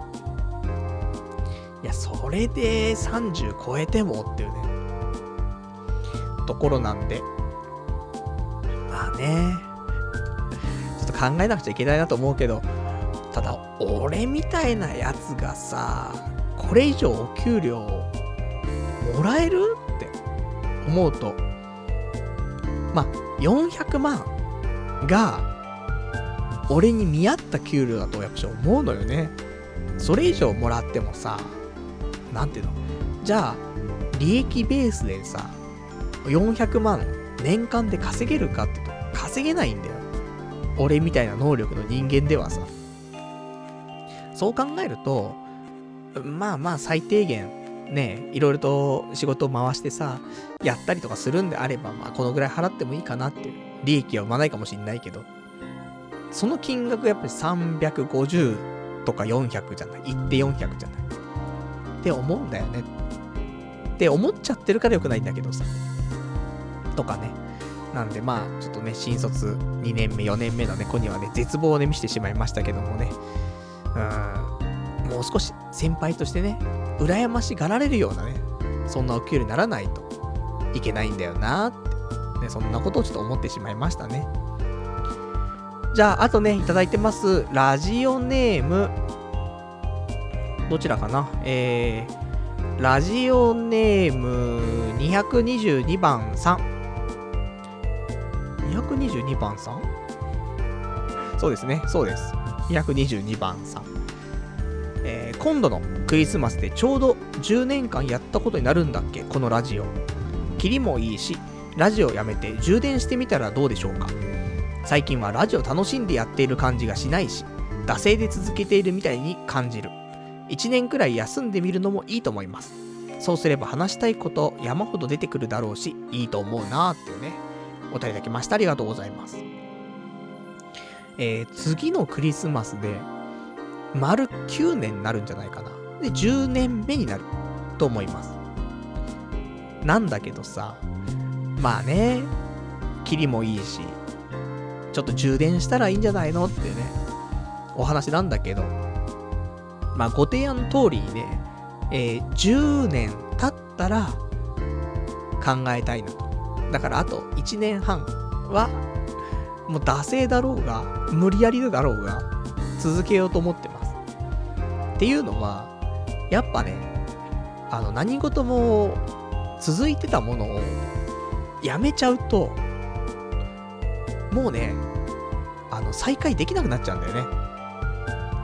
で、これ積み上げてきちゃったからこそ続いてるだけなんだよ。まあ、喋りたいこともあるよ、毎週ね。なんだけど、ただ、それでも、こんだけ、毎週毎週、ネタがあろうがなかろうが続けるっていうのは、やってきちゃったからやらざるを得ない気持ちもあるのよね。ここでやめちゃったら、どうなっちゃうんだろうもう再開できないだろうっていう、なんか不安感もあるからさ。なので、ね、熱があろうが何があろうが、旅行に行っては何だろうが、でちゃんと戻ってきてやりますよ、それラジオは。そこでやめちゃったら、もう、無理だよ。わかんないけどね。すぐ復活できんかもしんないけど、うん、なんか怖くなっちゃう。なのでね、えー、まだ9年目ですから、10年、無理やりでもやって、そこで、やっぱ充電必要だなって思ったら、まあ、一旦、休憩 するのもね、一つかなってちょっと思ったりはね、しておりますね。あとは、えー、いただいてます。ラジオネーム227番さん。10年続けてきた、えー、続けてきてたくさんファンがつくかと思いきや支持率がとんでもなく低い。さすがパルさんそこにしびれる憧れる。話題の編集が、えー、とんでもなくないのは問題かな。話題の編集がとんでもなくないのは問題かな。このくだりいるか？この話いる？と続いた後でもう2時間だしうんこしたいわ、終わります。シャムゲームかよ。とかね。そんなお便りいただきました。ありがとうございます。あのー、10年続けて、ね、まだ、まあ、9年ですけど、9年目、まあ、頑張って続けてね、ファンがつくかと思いきや、支持支持率がめちゃくちゃ低いと、ね。悲しいですね。いや、そんなことないんだよ。支持率低く見えてるだけ。ね、あのー、声を、声がね、大きい人のね、ことが一番なんか注目されてしまいますから、そこで支持率がね、低い、安倍はやめろだ、ね、そんな安倍が悪いだ、そんな話がいっぱい出てくればさ、そりゃもう安倍内閣の支持率は低いんでしょうねってなりますけども、まあ、別にいいじゃん。ね、まあ悪くないんじゃんって思う人は別に声上げないわけだからさ、その人の声がね、聞こえない。そういう状況ですよ、今ね。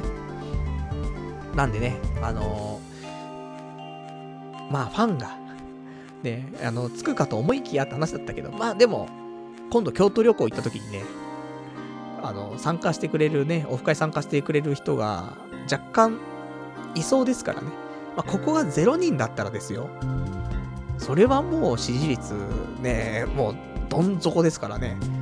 だったら考え直さないといけないですけどもね、来てくれるはずと、ね、思ってますからね。その振り、ね、そんな振りするっていうことはっていうね、みんな結局来ないみたいなんで、やった方が面白いのかみたいなね。そんなことは考えなくていいんでね。まあ、ぜひね、オフ会、ね、開くときにはね、えー、来ていただきたいと。そこでね、あの、直接言ってもらってもいいですよ。最近パルさんちょっとあんま面白くないっすよね。まあ、自分でも薄々そんな感じはしていましたけどもって話になると思うんでね。で、ちょっとね、あのー、まあ、ラジオ。いつもオフ会でね、普通に飲んで終わっちゃうんだよね。だからなんか、ラジオトークを少しね、別になんか、このラジオのところでね、流すとかそういうんじゃなくて、普通のラジオ論をさ、ちょっと喋れたらね、いいなとはちょっと思ってますけどもね。あと事前に、あのー、もしオフ会、えー、来れそうだという人いたらね、あのー、こんな話できたらいいなとか、いうのがもしご希望があれば言っといていただけるとね、俺もなんかそのつもりで、ね、いられるかなと思いますから。あとあの、サイン、サイン欲しいなんていう既得な方いらっしゃったらね、全然サインとかしますから。あの、うちから持っていくのちょっとめんどくさいんだよね。あの、サイン色紙余ってるんだけどさ、あの、去年やった、あの、公開収録でね、いくつか買って、5枚ぐらい余ってんだけどさ、ま、100円ショップで売ってますから、あの、もし欲しいっていう人、ね、色紙じゃなくてもいいと思うんだけどね、欲しいっていう人いたらね、なんか用意してくれれば、ね、パルナイトのサインを、で、差し上げますんでね、いらねえっつってね、いや、いるでしょうよ。あと、名刺もね、あの、ヴィンテージものの、すっげえ昔に作ったね、名刺とかもありますからね。まあよかったら、まあその辺もね、お渡しできるかなと思っておりますよと。じゃあ、あとね、いただいてます。ラジオネーム228番さん。えー、パルさんが何か変えるでもなく、この視聴者の不満が爆発している掲示板がおとなしくなったら危険信号だから。その時は書き込んでた不満を持っていた人たちがいなくなったんだよ。それでもいいって人だけ聞いてくれればいいからって言いそうだけど、視聴者の数を増やす努力をしないってマネタイズを諦めたと同じだから、ガキじゃねえんだから芯を持って行動してくれっていうね、出てきました。ありがとうございます。まあそうだね。まあ、マネタイズを考えると。まあ人はね、多ければ多いほどいいですからね。だからそういう意味で、この不満が爆発したこのね、現状、ちゃんとね、収めて、で、この人数をね、えー、ちゃんと維持して、で、マネタイズにつなげていくということをね、ちゃんと考えなくちゃいけないよね。っていうことは、まあ、リスナーの方から上がっている不平不満があるわけだよね。ちゃんとそれを真摯に受け止めてやっていかないといけないんだよね。じゃないと。マネタイズなんてね、えー、全然もう夢のまた夢になってしまいますよ、ということなんだけど。うーん、まあね、そうなんだよね。どうにかしなくちゃなと思ってんだけど、でも、どうかな？一応、ま、ものによりますよ。ね、お便りの内容によりますよ。うるせえバカ野郎この野郎で終わっちゃうやつもあるけど、でもなんか、どうでしょう？例えばだよ。今日の話。その女性に求めるものみたいなさ。今までとは少し変わったわけじゃん。これは、どうでしょう？評価していただけませんか、ね、そんな評価するようなことでもねえだろって話ではあるんだけど。な一歩、なんかリアルに近づいた感があると思うのよ。いつものなんか妄想だけで結局そんなうまくいかねえよってみんな思ってたと思うけど、あ、若干分かってきたじゃねえか、パルと。ね、そういうことですから。本当かなわかんないけどもね。なので、あのー、まあ、頑張ります。特に、ただ、お便りに対して、うーん、そうだな、そのお便りが来たから、じゃあ俺こういう風に変えるわっていうのは、直接はないかもしれないけど、やっぱそういうお便りいっぱいもらうことで、ああ、なんかこういうこといつもね、みんなから言われるなっつって。それって多分いっぱい言われてるから、意識には残るんだよね。で、そういうのが長い期間積み重なって、ようやく、ああ、ちょっと、こうしようかな、みたいな。いつもだったらこういう行動するときに A を選んでたけども、そういう意見をいっぱいずっと聞いてたから、ちょっと今日は B にしてみようとか、そういう選択肢が生まれたりするわけじゃん。だから直接すぐに動くかって多分そうじゃないと思う。そこはちょっともどかしいかもしれないが、ね。うん。そんな感じかなと思ってます。なので、あのー、長い目で、ね、見てください。でも、あの、悪い方には進まないように頑張りたいなって。ね、本当はね、なんかやるべきこともいっぱいあるからさ、ね、もっとやってけよ。ちゃんとやってけよっていうね、だけの話なんだよね。でもね、やっぱり人間、自分に甘いもんでさ、ね、ずるずると言ってしまうところありますけどもね、少しずつ気づいて、ね、あの、追い込まれて、で、えー、焦ってやっていくと。いつものパターンではございますんでね。まあ、だすごいよね。今の状況でまだ追い込まれてないっていうメンタルだからね。ちょっといかれてんなってね、自分自身でも思ってしまうね、ところはございますね。じゃあ、あとね、いただいてます。えー、ラジオネーム、えー、どうしようかしら。ちょっと、他のお便りも読みつつなんだけど、えっ、ー、と、他の今週話したかったこと、ちょっとだけね、ここで間挟ませていただこうかなと思います。えっ、とね、まあ、どうでもいい、どうでもいい話だったらもう喋んないって話かもしんないけど、あのね、えー、君の名は、あの、ブルーレイ届きましてね、2週間ぐらい前かね、で届いて、えー、見てなかったんだけど、昨日、何の気なしに、ちょっと再生しようかなと思って。で、再生しながらなんかね、他のことしようかなって思ったの。したらさ、まあ、なんだかんだでね、えー、ちゃんと見ちゃったんだけど、やっぱ良かったね。もし、まだ見てないって人、そんないないと思うんだけど、結構なね、話題作だったし、で、劇場で見てなくてもさ、こうやって、ブルーレイだ、DVD だ出てね、で、一番安いやつだったら、なんか3000円台ぐらいで買えるじゃない？だから結構見てる人もいるのかなと思うんだけど、もしまだ見てない人いたら、多分レンタルとかもあるからね、見てんじゃないかなと思うけど、うん、やっぱいい作品だなっていうのを、またなんかね、再確認しまして。あの、じゃあ何が素晴らしいのってね、パルさんもっと明確に言ってくださいよってね、言う人いますけど、そういうことはま、ね、言えないですから、そういうのは他の人に求めてもらって、俺はそういう話はちょっとできないんだけど、いいよ話。まあ普通に、あの、綺麗だよね。やっぱり綺麗。絵が綺麗だよ。映像が綺麗。で、今回ブルーレイ買ったから、なおのことだよね。DVD でも多分綺麗なんだけど、ブルーレイで、新海監督の、あの、映像の綺麗さ。やっぱいいよねって。で、そこ、プラス、やっぱストーリーは、俺は好きなんだよ。その、高校生が主人公の話でさって、ね、おじさんが何、なんか、熱くなってんだよって言うかもしんないけど、そんなのは抜きにしてさ、いいよね。で、あのー、最初からすげえ、なんだろう、普通、物語ってさ、なんか、進まないストーリーが少しあってさ、ね、みんなの紹介みたいな感じのさ、少しストーリーがありつつ、で、そこからさ、だから起承転結があるわけじゃん。で、なんか、うん、ちょっとゆるい感じで、そこから少しね、話が、あれ？変わってくのかってさ。で、そこから、なんか、あ、とんでもなくとなったっつって。で、最後終わるじゃない。でも、あの、君の名はって、あれ3部作にしてもいいよねって思うんだよね。あれがね、別にまとまって一つの話になってるけど、あれ、3つぐらい分けて、それをもっと拡大して制作してもいいよねっていうぐらい、すごく序盤からもクライマックスって感じがして。すげえ面白いんだよね。序盤から面白くて。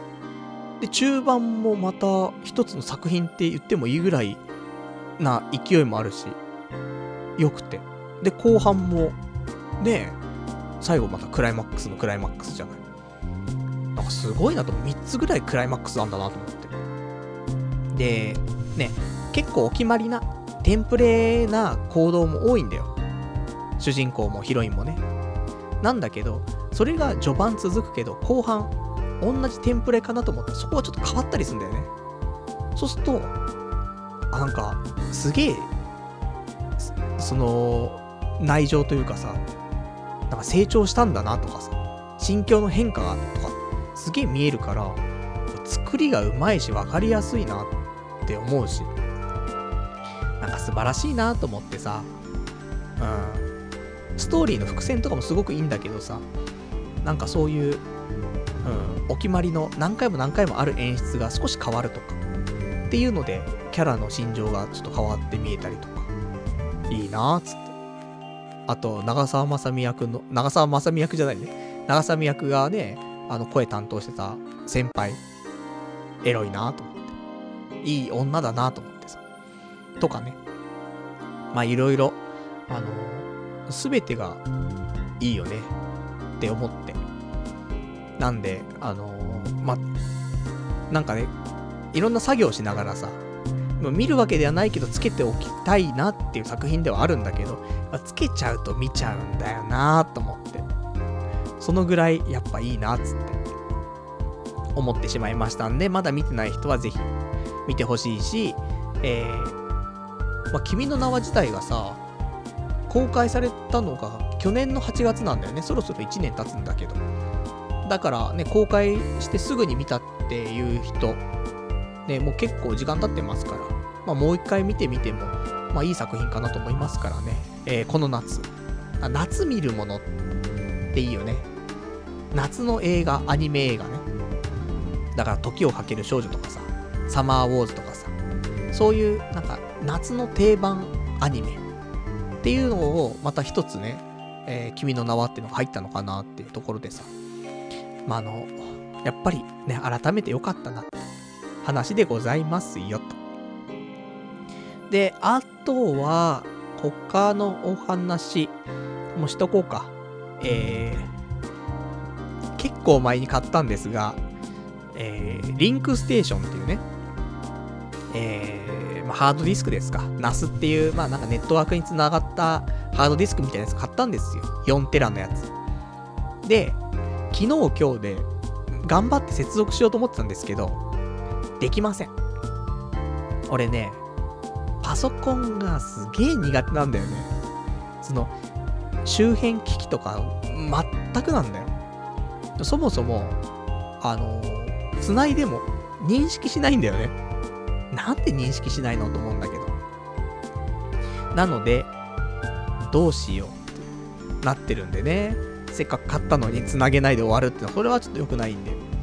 だからちょっとやんなくちゃいけないんだけど、うん、土日と結構やってね、できなかったんで、さあどうしたもんかと。バッファローにね、ちょっとメールをして、助けてくださいってね、言うしかないのかなと思ってるんだけど。認識さえしちゃえばね、いけると思うんだけど、多分ネットワークがうまく繋がってないんだろうね。インターネットは繋がってる。で、えー、無線 LAN で繋がってる。だ元々の、その、ああるじゃない。大元の機械があって、それに無線 LAN の機械をね、別でつけてるわけよ。です。うん。うまくいかない。ねえ、よくないな。ね、このね、わかんないパソコン絡みの話、そのハードの方もソフトの方もだけど、一番イライラしちゃうんだよね。ほんと苦手。ねそんなやつが IT 業界いんのかよって言うかもしんないけど、若干ね、やっぱりそのハードの面とさ、で、ハードの面もさ、ネットワーク系の話だからさ、結構ね、難しいなっていうところでね、えー、今週、ちょこちょことね、挑戦していきたいなと思ってますんで、まあ、もしあの、ネットワーク詳しい方ね、いらっしゃったら、えー、ご教授いただけるとね、ありがたいなと。まあ、認識させたいんだよ、せめてね。だから、わかんないね。一回、その IP アドレスをさ、どうこうしなくちゃいけないってところだと思うんだけどさ、いや、めんどくせえなーと思ってね、なんかうまく進められておりませんというね、そんなところでございました。ね。やっぱね、あのー、動画をさ、ここ最近ね、その YouTube へ過去の、なんていうの、放送のね、やつを動画にしてアップしてましたよ。第10回までね。で、これ、これ、あの、100個、200個と増えていっちゃうと、すぐね、その、ハードディスクの容量がパンパンになっちゃうから、やっぱ外部のね、ところにね、えー、まあ、格納しないといけないというところなんでね、それもね、急務だなと思っておりますんでね。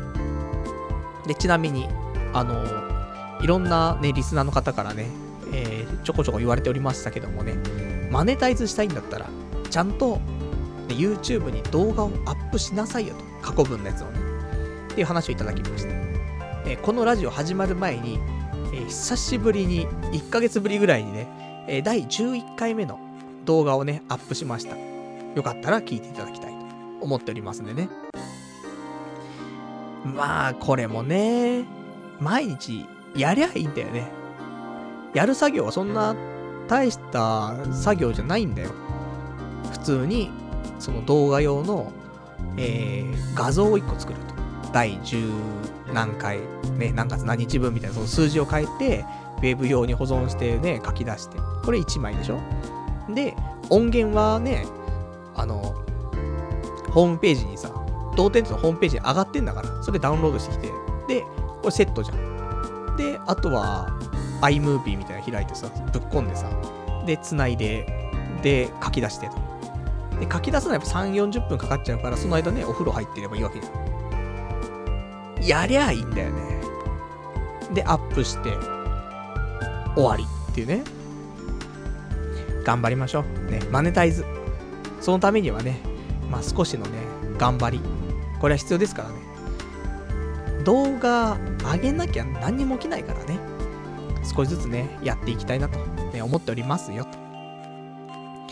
じゃあそんな感じで、えー、じゃあちょっといくつかね、お便りを読んでいきたいと思いますよと。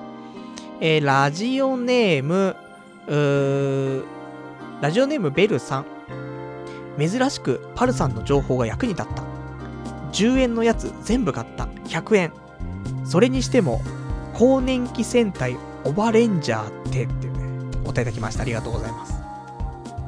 早速、ね、えー、DMM のね、動画サイトでね、ご購入いただいたということでね、えー、ようやく私もね、有益な情報を流せたかなと思うんですけどもね、すごいね、10円のやつ全部買ったって言ってね、それでも100円だからね、すごい10本買って。で、その中でさっき言ったね、その、おばさんの、ね、その、熟女のなんとかレンジャーみたいなやつっていう、その正式名称がこれですよ。更年期戦隊オバレンジャー。なかなか激しい名前だなと思うんですけどもね。てか、それも買ったのかいっていうね。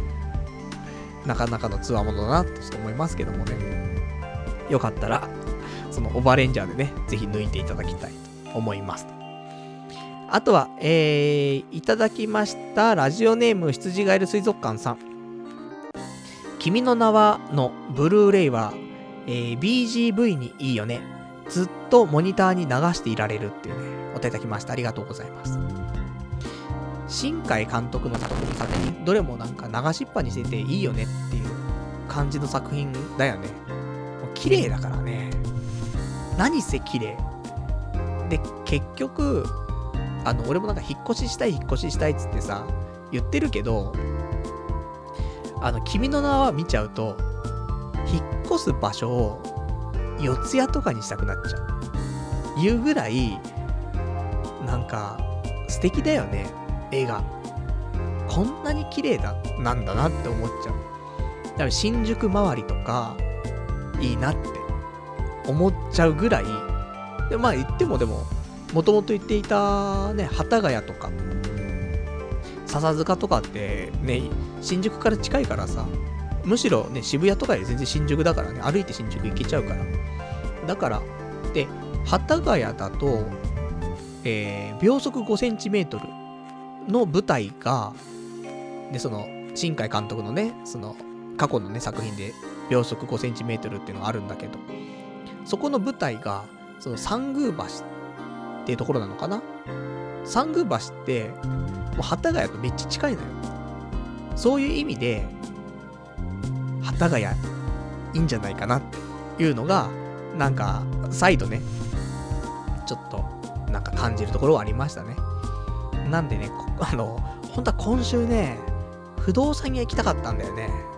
もうさすがに。で、今週、行けないと、もう来週京都だし、次の週もなんか予定があった気がするんだけど、だからね、そろそろ決めないと、あの、11月とか更新だったらさ、もう9月になって10月になってても、ね、あれだからね、もう8月中には結構、ね、決めないともうやべえってところだと思うんでね。まあ、どこでもいいからも引っ越せやってね、感じな気はしてます。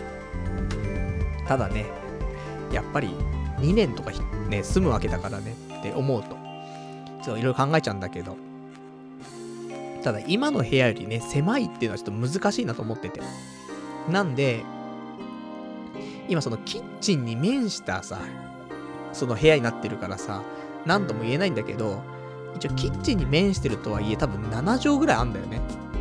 ただ、その、ね、キッチンの前とかってさ、スペースって、ね、デッドスペースじゃない？そんなのさ。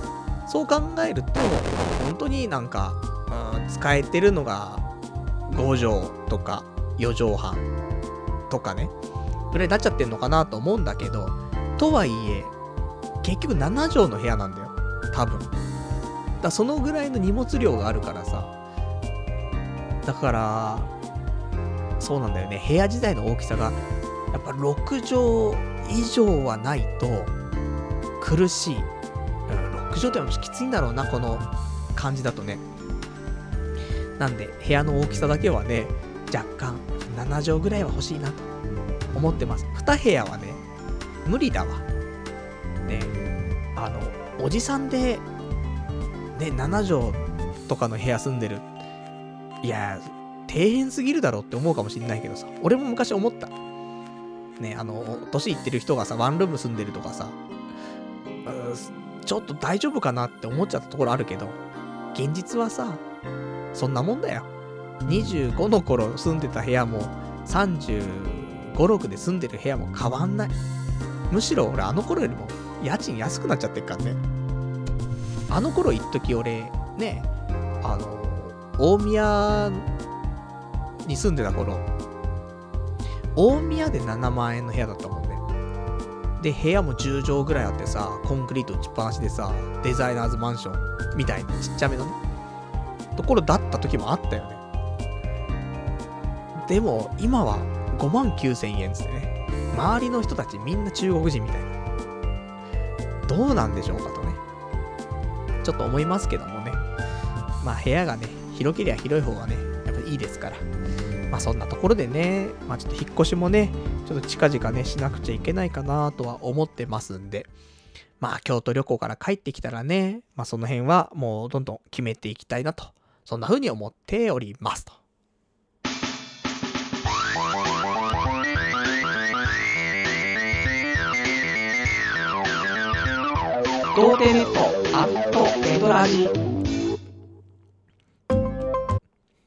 それではね、うん、ほどほどお時間来ましたからお別れのコーナーしていきたいと思います。お別れのコーナーは、えー、今日ね、話せなかったこととかね、あと読めてないお便りなんかをつらつらとご紹介していきたいと思いますと。ちょっと気が抜けてしまったみたいでね、えー、ちょっと BGM の操作を誤ってしまいましたがね、まあ、ご愛嬌と。まあ一人でやってますから。ね、あのー、ミキサーのね、なんとかさ、みたいな、ちょっと今のダメだよ、みたいなね。そんな感じでやればよかったのかな？うん。一人ね、俺は、ね、喋り専門と。でも他にも、ね、いろんな、ね、機材をいじってる人がいたりとか、ディレクターがいたりとか、プロデューサーいて、で、構成作家がいて。そういう想定でやる？今後。名前も勝手に決めといて。で、ね、目の前に今なん、高専のなんとかくんがいるんだけど、つってさ、いないのに。でそれこそ病気になりそうだなって気はしますけどもね。今みたいに BGM 間違ったらね、ミキさんのなんとかさ、ちょっとちゃんとやってくださいよ、みたいな。いないけどねっていうね。やべえやつじゃねえかって。完全多重人格になってますけども、っていうね、ところではございますと。えー、じゃあそんなわけでね、えー、まあちょっとそろそろと、えー、お話し締めていくわけなんですが、えー、いただいてますお便りをちょいちょい読んでいきましょう。ラジオネーム303番さん。えー、リスナーのね、えー、支持率ですが、現時点の YouTube ライブの配信、グッドが2、バッドが6ですよっていうね、お便りいただきました。ありがとうございます。これが支持率。悲しい。いいんだよ、もっと。ね、聞いてるだけじゃなくて押してもいいんだからさ。いや、それでバットがさ、まあ多くなったとしても、まあリアルタイムにね、聞いてる人がね、みんなね、なんか押してくれれば、それはそれでありがたいなと。聞いてますよな、合図と。いうことでね。まあできたらちょっと、グッと、グッと5万ぐらいね、連打してもらえるとね、嬉しいかなと思うんですけどもね。悲しい数字。ね。数も少なければね、さらにバットが多いっていうね、どうなっとるんだというところなんでね、よかったら、あのー、ロム線の方もね、ボタンポチぐらいはできると思うんでね、ちょっと YouTube ライブね、ポチッとしていただけたら嬉しいなと思います。あとは、えー、いただきました。えー、いただきた、いただいたんだけど読めないな。うん。何が読めないか。今いただいたお便り、えー、君の名はに関するお便りなんだけど、まあ、若干ネタバレが含まれていて、あのー、見たことある人はね、いいと思う。でも見たことない人もね、いるからね。そうしたらちょっとあんまネタバレなしで見てほしいなって気持ちがあるんで、ちょっと残念ながらちょっとね、読むのは控えようかなとちょっと思ってしまいましたと。じゃあね、えっ、ー、と、他に今日話したかったこととしては大体お話ししてるんで、あとは、えー、ちょっと時間許す限りね、お便り読んでいこうかなと思うんですけども。そうだね。えー、そんなもんだね。うん。じゃあ、えー、お便り読んでいきます。えー、まだ7月のね、いただいていたやつがちょっと読めてないので、えー、7月28日いただいてましたお便り。ラジオネーム230番さん。ボディ着まくってサンドバッグ状態になっているのは正直かわいそうだと思うよ。だから開き直って全部バカ野郎で片付けた。それはわかるよ。でも毎回思うんだけど、パルさんが怒ってる時って反論しやすいあからさまな悪意のあるボディのお便りばっかり取り上げてない？リスナーが本当に聞きたいのはそういうただの悪口に言い返すパルさんじゃなくて重量級のボディに同意するにせよ反論するにせよパルさんなりにも、えー、パルさんなりにもがいて答えをひねりひねり出すところでしょう。あからさまな悪意のお便りは、パルさんも怒りをぶつけやすいからそうしてるんだろうけど、次回はちゃんとボディのお便り読むって言ってたし、今度こそ重量級ボディと、えー、がっぷり4つのファイトを期待しています。いつもみたいな時間切れはなしですよっていうね、お答えいただきました。ありがとうございます。そうなんだよね。結構みんな、ね、これを求めていると。これを聞きに来ているんだと。ね、その、とんでもねえボディが来た時に、パルナイトの超理論で、ど、どうしたらそういう答えに行き着くんだっていうぐらいの返し。これを求めているリスナーが多いと。ね、いう声は聞こえますよ。まあ一応、お便り読んで、うるせえバカ野郎この野郎と言わなければね、一応、まあそうだとは思うんだけどさ、つって。まあ大体返すかなと思うんだけどさ。ただね、その、ボディ来すぎちゃってね。どうしたらいいんだろうっていうのになっても仕方なく、ね、ちょっと、あの、バカ野郎、この野郎でちょっと済ましちゃったところはありましたけどもね。で、ま、なんだろう、悪意があるお便りばかりを読んでいる。という意見と、全然ボディでも何でもねえじゃねえかっていうお便りを読んでいるっていう意見と分かれてんだよね。俺はちょっとバランスよく、ちゃんとなんか、話し続けられそうなものを読んでるつもりなんだけど。なんで、まあ、その辺のチョイスはもうしょうがないよね。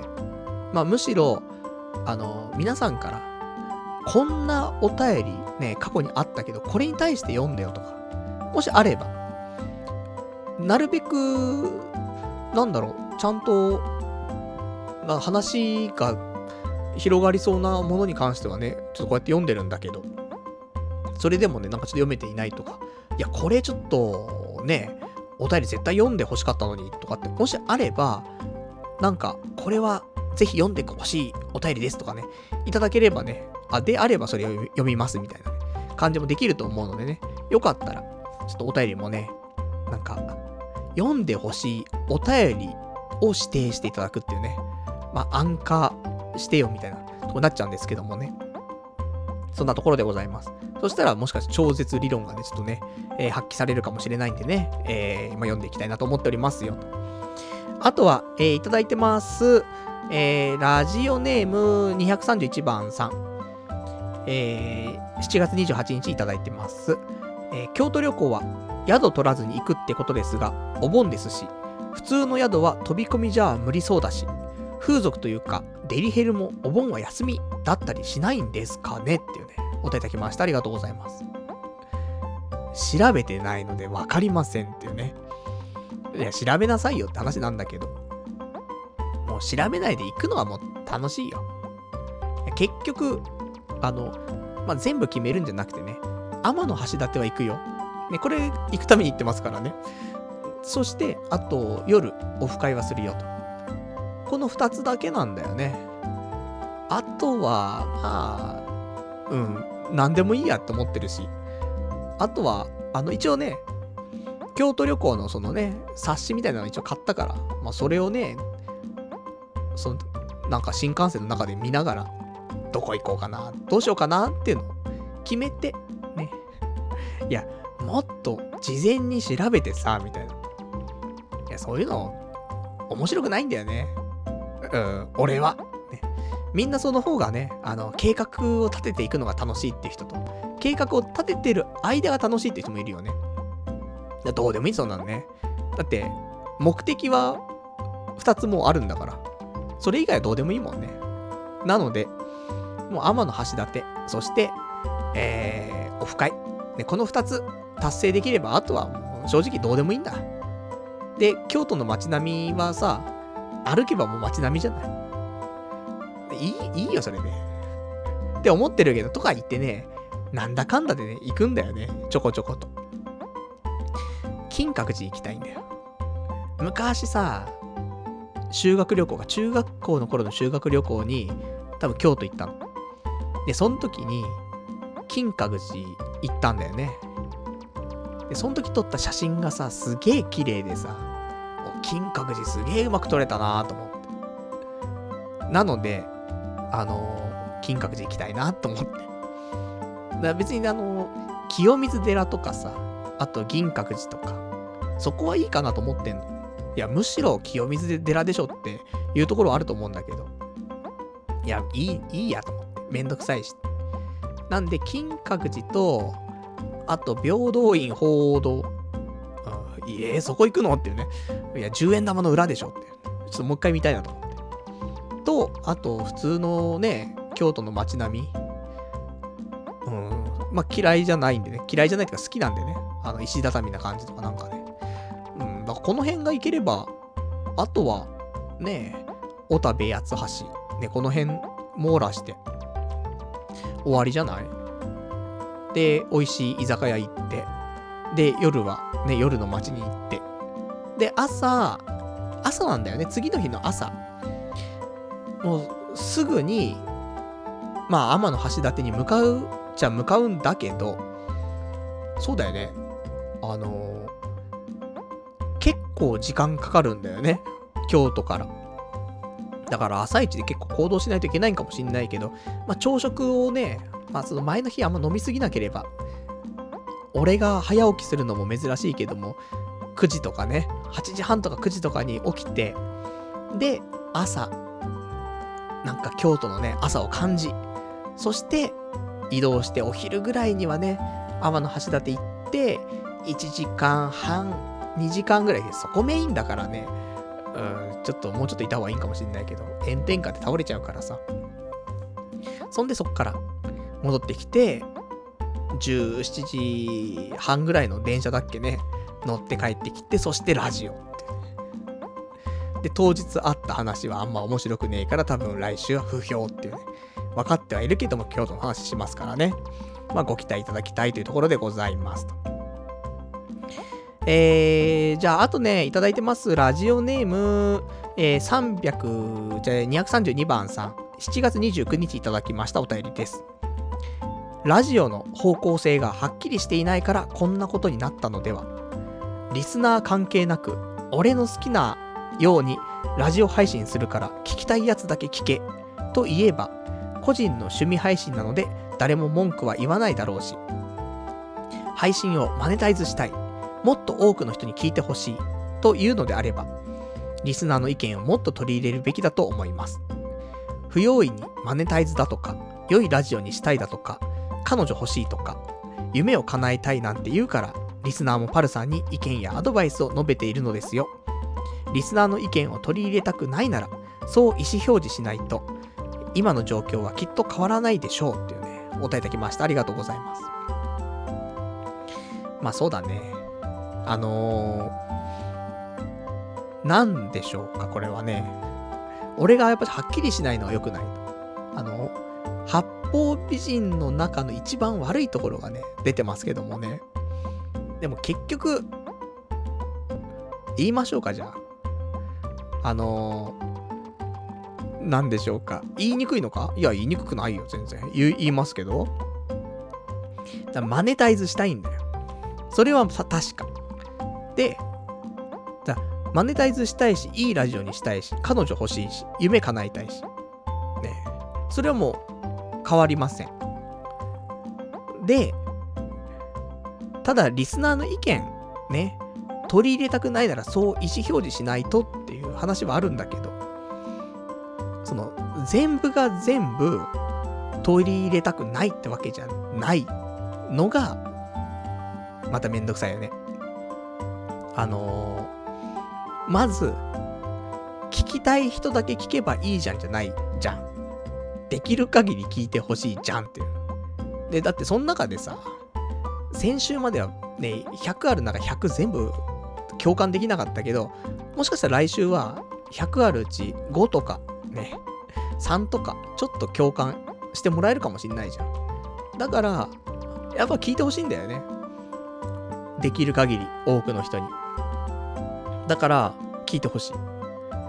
だけど、リスナーから上がってくる意見は、正直、あんまり、えー、取り入れないよ。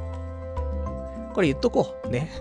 多分取り入れない。それはもう今までの、俺の行動からして、どんだけ言ってもパルは取り入れないなって、もう分かってると思う。で、俺も、なかなか取り入れられない性格をしてると思うよ。ただ、あのー、さっきも言ったけど、いろいろとみんなから同じようなことを言われ続けると、やっぱその片隅に残るんだよね、頭の片隅に。だから、なんかの行動の時にそれが生きてくることは多々あるんだよ。だから、その、なんだろう、あえて受け入れて、取り入れてっていうのを素直にやっていくかって多分そうじゃないと思うけど、やっぱりその、完全拒絶じゃないからさ、ちょっと残ってんだよね。っていうのはあります。だし、あとは、あの、いや、本当にごもっともっていう意見はあるじゃない？そういうの取り入れるじゃない？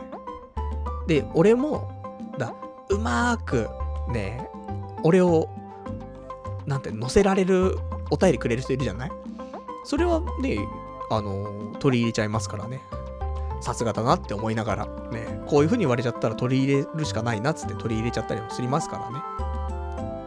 っていうところなんだけど、だからもう、いろんなことをしたいと思ってるけど、まあ、アドバイスとかいろいろ言われても、多分、結局、まあ、百分に、百分は一見にしかず問題でさ、言われたってわかんないんだよ。実際やった時に、はって気づくことが多くてさ。アドバイスもらっても素直に、その、わかるよと。気持ちはわかるんだけど、ちゃんと自分の中に落とし込めるかっていうとそういうわけじゃないじゃん。理解はするよ。理解はするけど、血肉にはならないじゃない。っていうことだと思います。なので、あの、いいのよ。だから俺は、普通に、えー、マネタイズもしたいし、いいラジオにもしたいし、ね、夢も叶えたいし、彼女も欲しい。ね。だけど、で、しかもみんなから意見も欲しいよ。ただ意見は素直には取り入れないよっていうね。とんでもねえやつだなってなりますけど、でも、うん、その意見が、やっぱなんだかんだで、うん、生きてくることが多々あるからね。まあ、いろいろいただけたらありがたいなってところでございますよ。じゃあ、いいんじゃないってね、みんななるかもしんないけどね。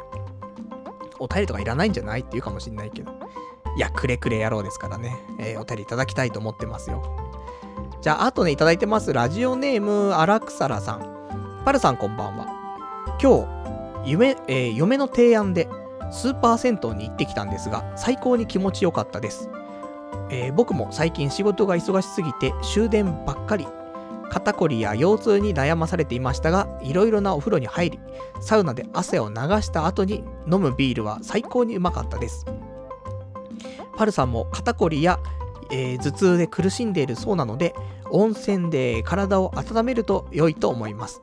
また、サウナと水風呂を3回繰り返すことで、経営、毛根の活性化、老廃物の、えー、老廃物の排出という最高の結果を得られるのではないかと思っています。パルさんにはソープやピンサロよりスーパー銭湯が必要だと思いますよっていうね、お答えいただきました。ありがとうございます。じゃあ、京都はスーパー銭湯かな？やだなエロいところ行きたいなお前は本当にエロに飢えちゃったなっていうね、感じになっちゃいますけども。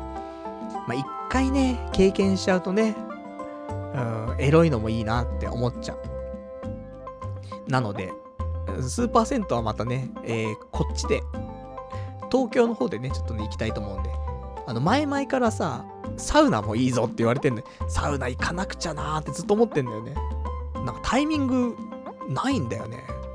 なんだろうね、この、サウナとかスーパー銭湯行くタイミングが全くないの。あの、俺がハゲてるからとか、水に濡れたくないからとか、そういうんじゃなくて、全然タイミングないんだよね。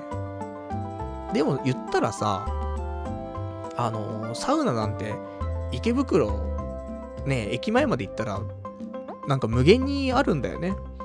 徒歩15分も歩いたらさ、無限にあんのにさ、行かないっていうね。これが、ね、なんか、ダメな人間のね、象徴って感じするよね。トップクラスにダメだね。だから、ちょっとスーパー銭湯、スーパー銭湯はさすがにそんじょそこらにないからさ、ちょっといろいろ調べないといけないけど。ね、サウナはね、普通にそれこそ、一番近いサウナは、あのー、さっき言った、とんかつは飲み物。あの周辺に普通にあるからね。徒歩10分以内あるからさ。まあ行きゃいいじゃんってところはあるんだけどね。まあそんなわけで、ちょっとスーパー銭湯ね、近いうちに行って、で、ちょっと癒されて、ね、行きたいなと。まあスーパー銭湯かソープかどっちかわかりませんけどもね、お風呂に行って癒されたいなと思っておりますよと。じゃあね、えーと、あといただいてます、ラジオネーム。えー、239番さん。7月30日いただいてます。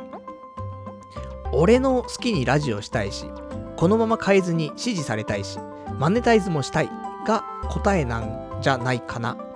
要は全部欲しがってるってこと。えー、これは、ポッドキャスト以外のことにも言えるけど、パルさんって仕事でも婚活でも求める条件全部欲しがっちゃうんだよね。だって理想はそうじゃない。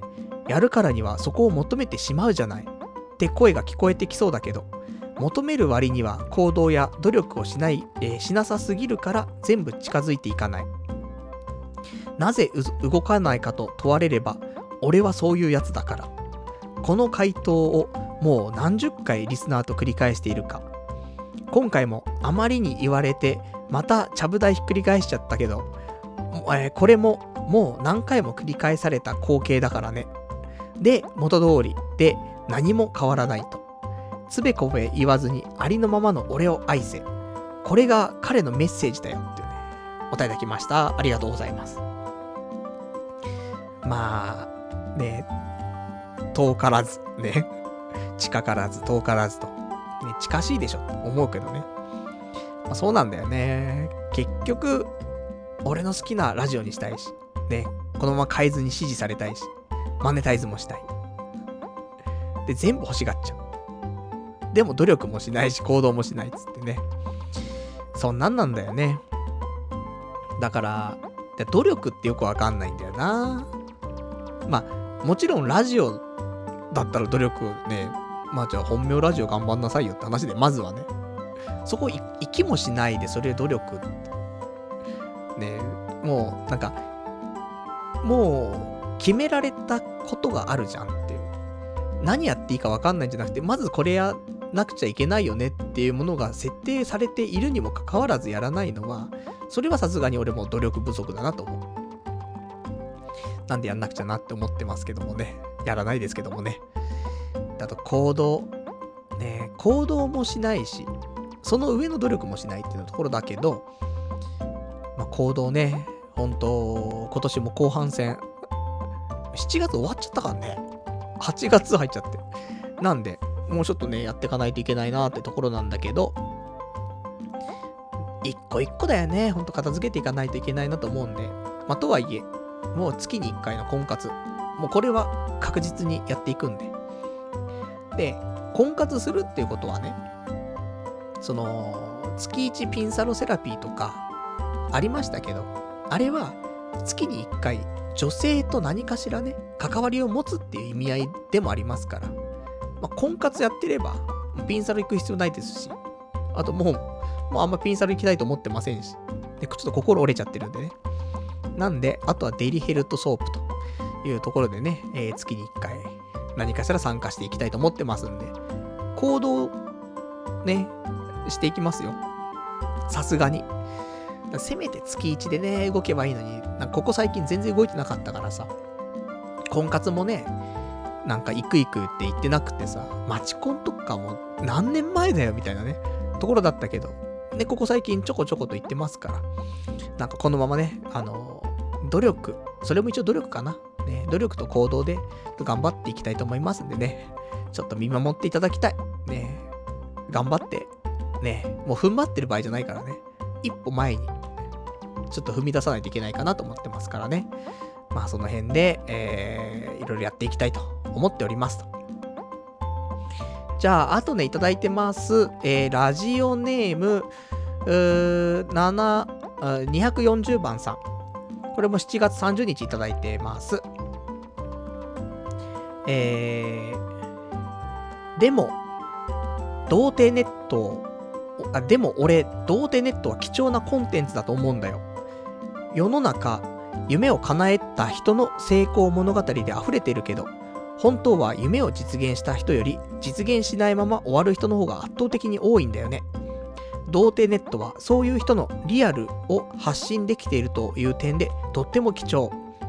夢を叶える人はどういう考えでどういうことをしているかじゃなくて、夢を叶えられない人はどういう考えでどういうことをしているかが分かった方が逆に参考になる人も多いと思うっていうね、お答えいただきました。ありがとうございます。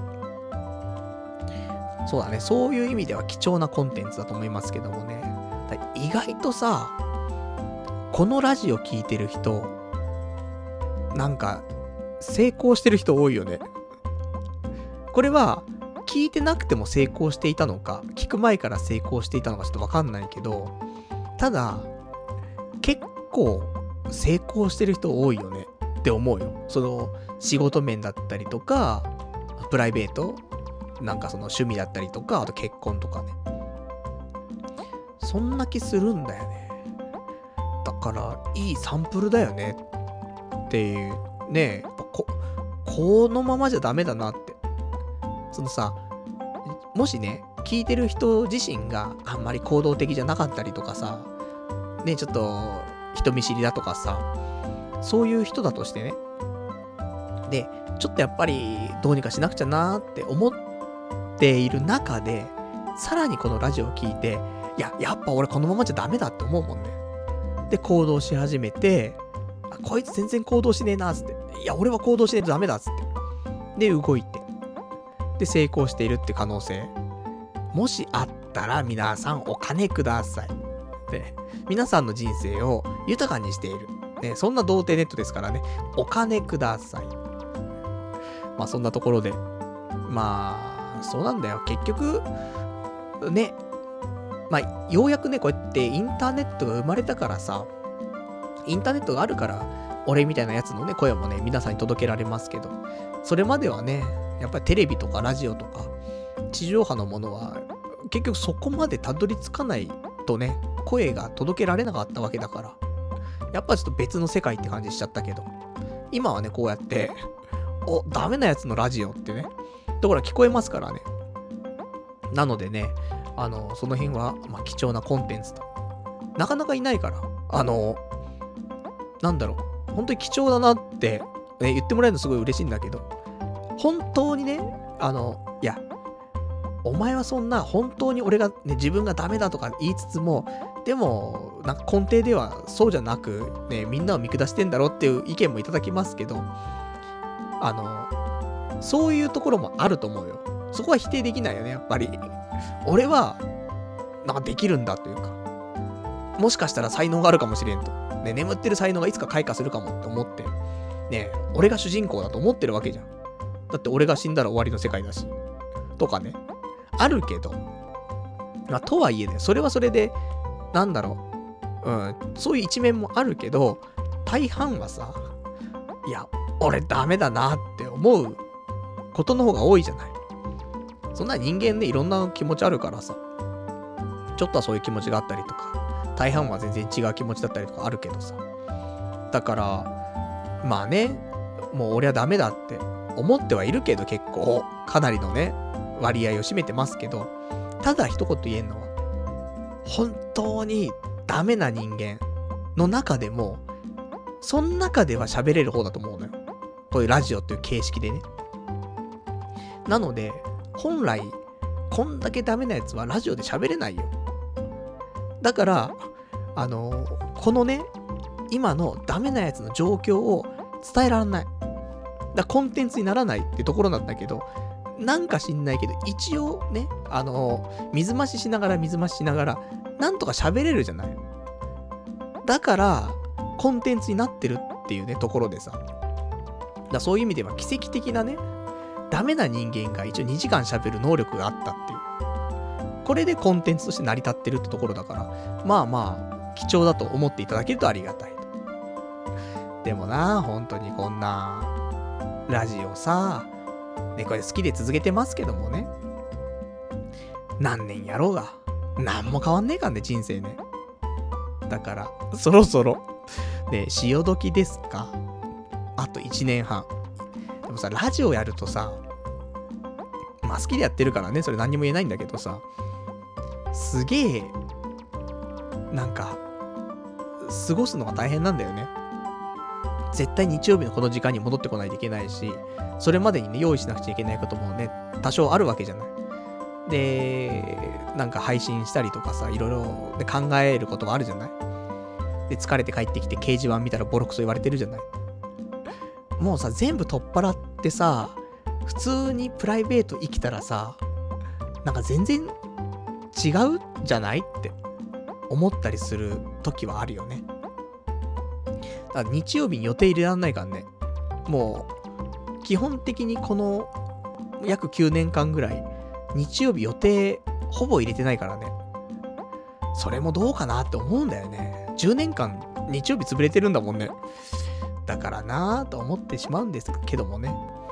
彼女できたらどうなるんだろうと思うけどね、夜はハスマンちょっと予定があるんです。な、何があんのつってね。いや、つって。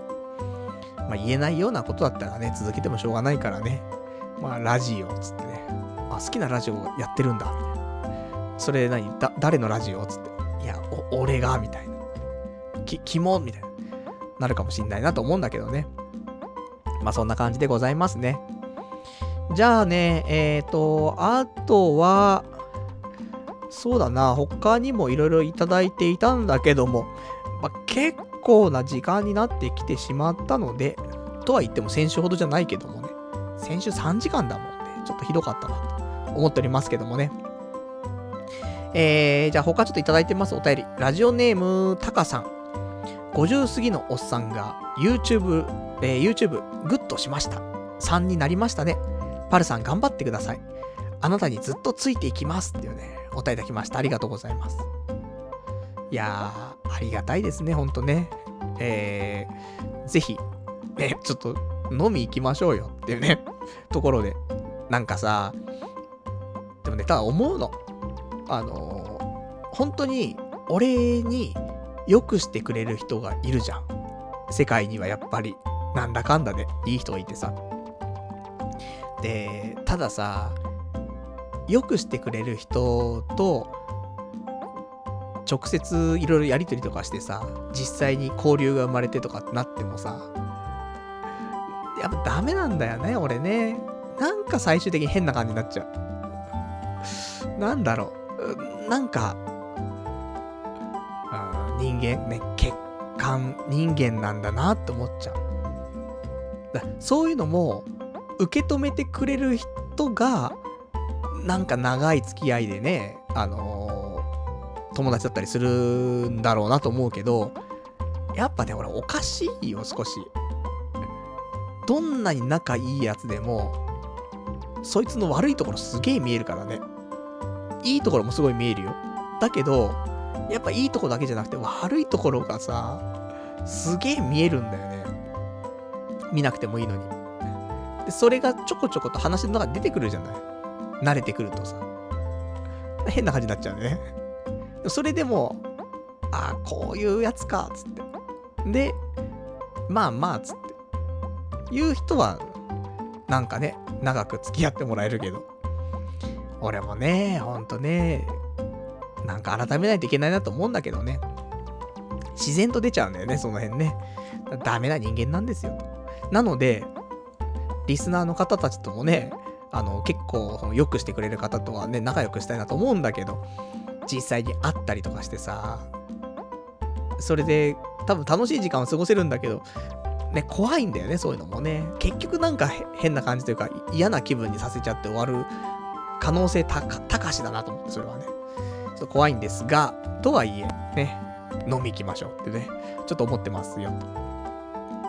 あとは、ラジオネーム、羊がいる水族館さん。ラジオのマネタイズ、諦めてないのかよ。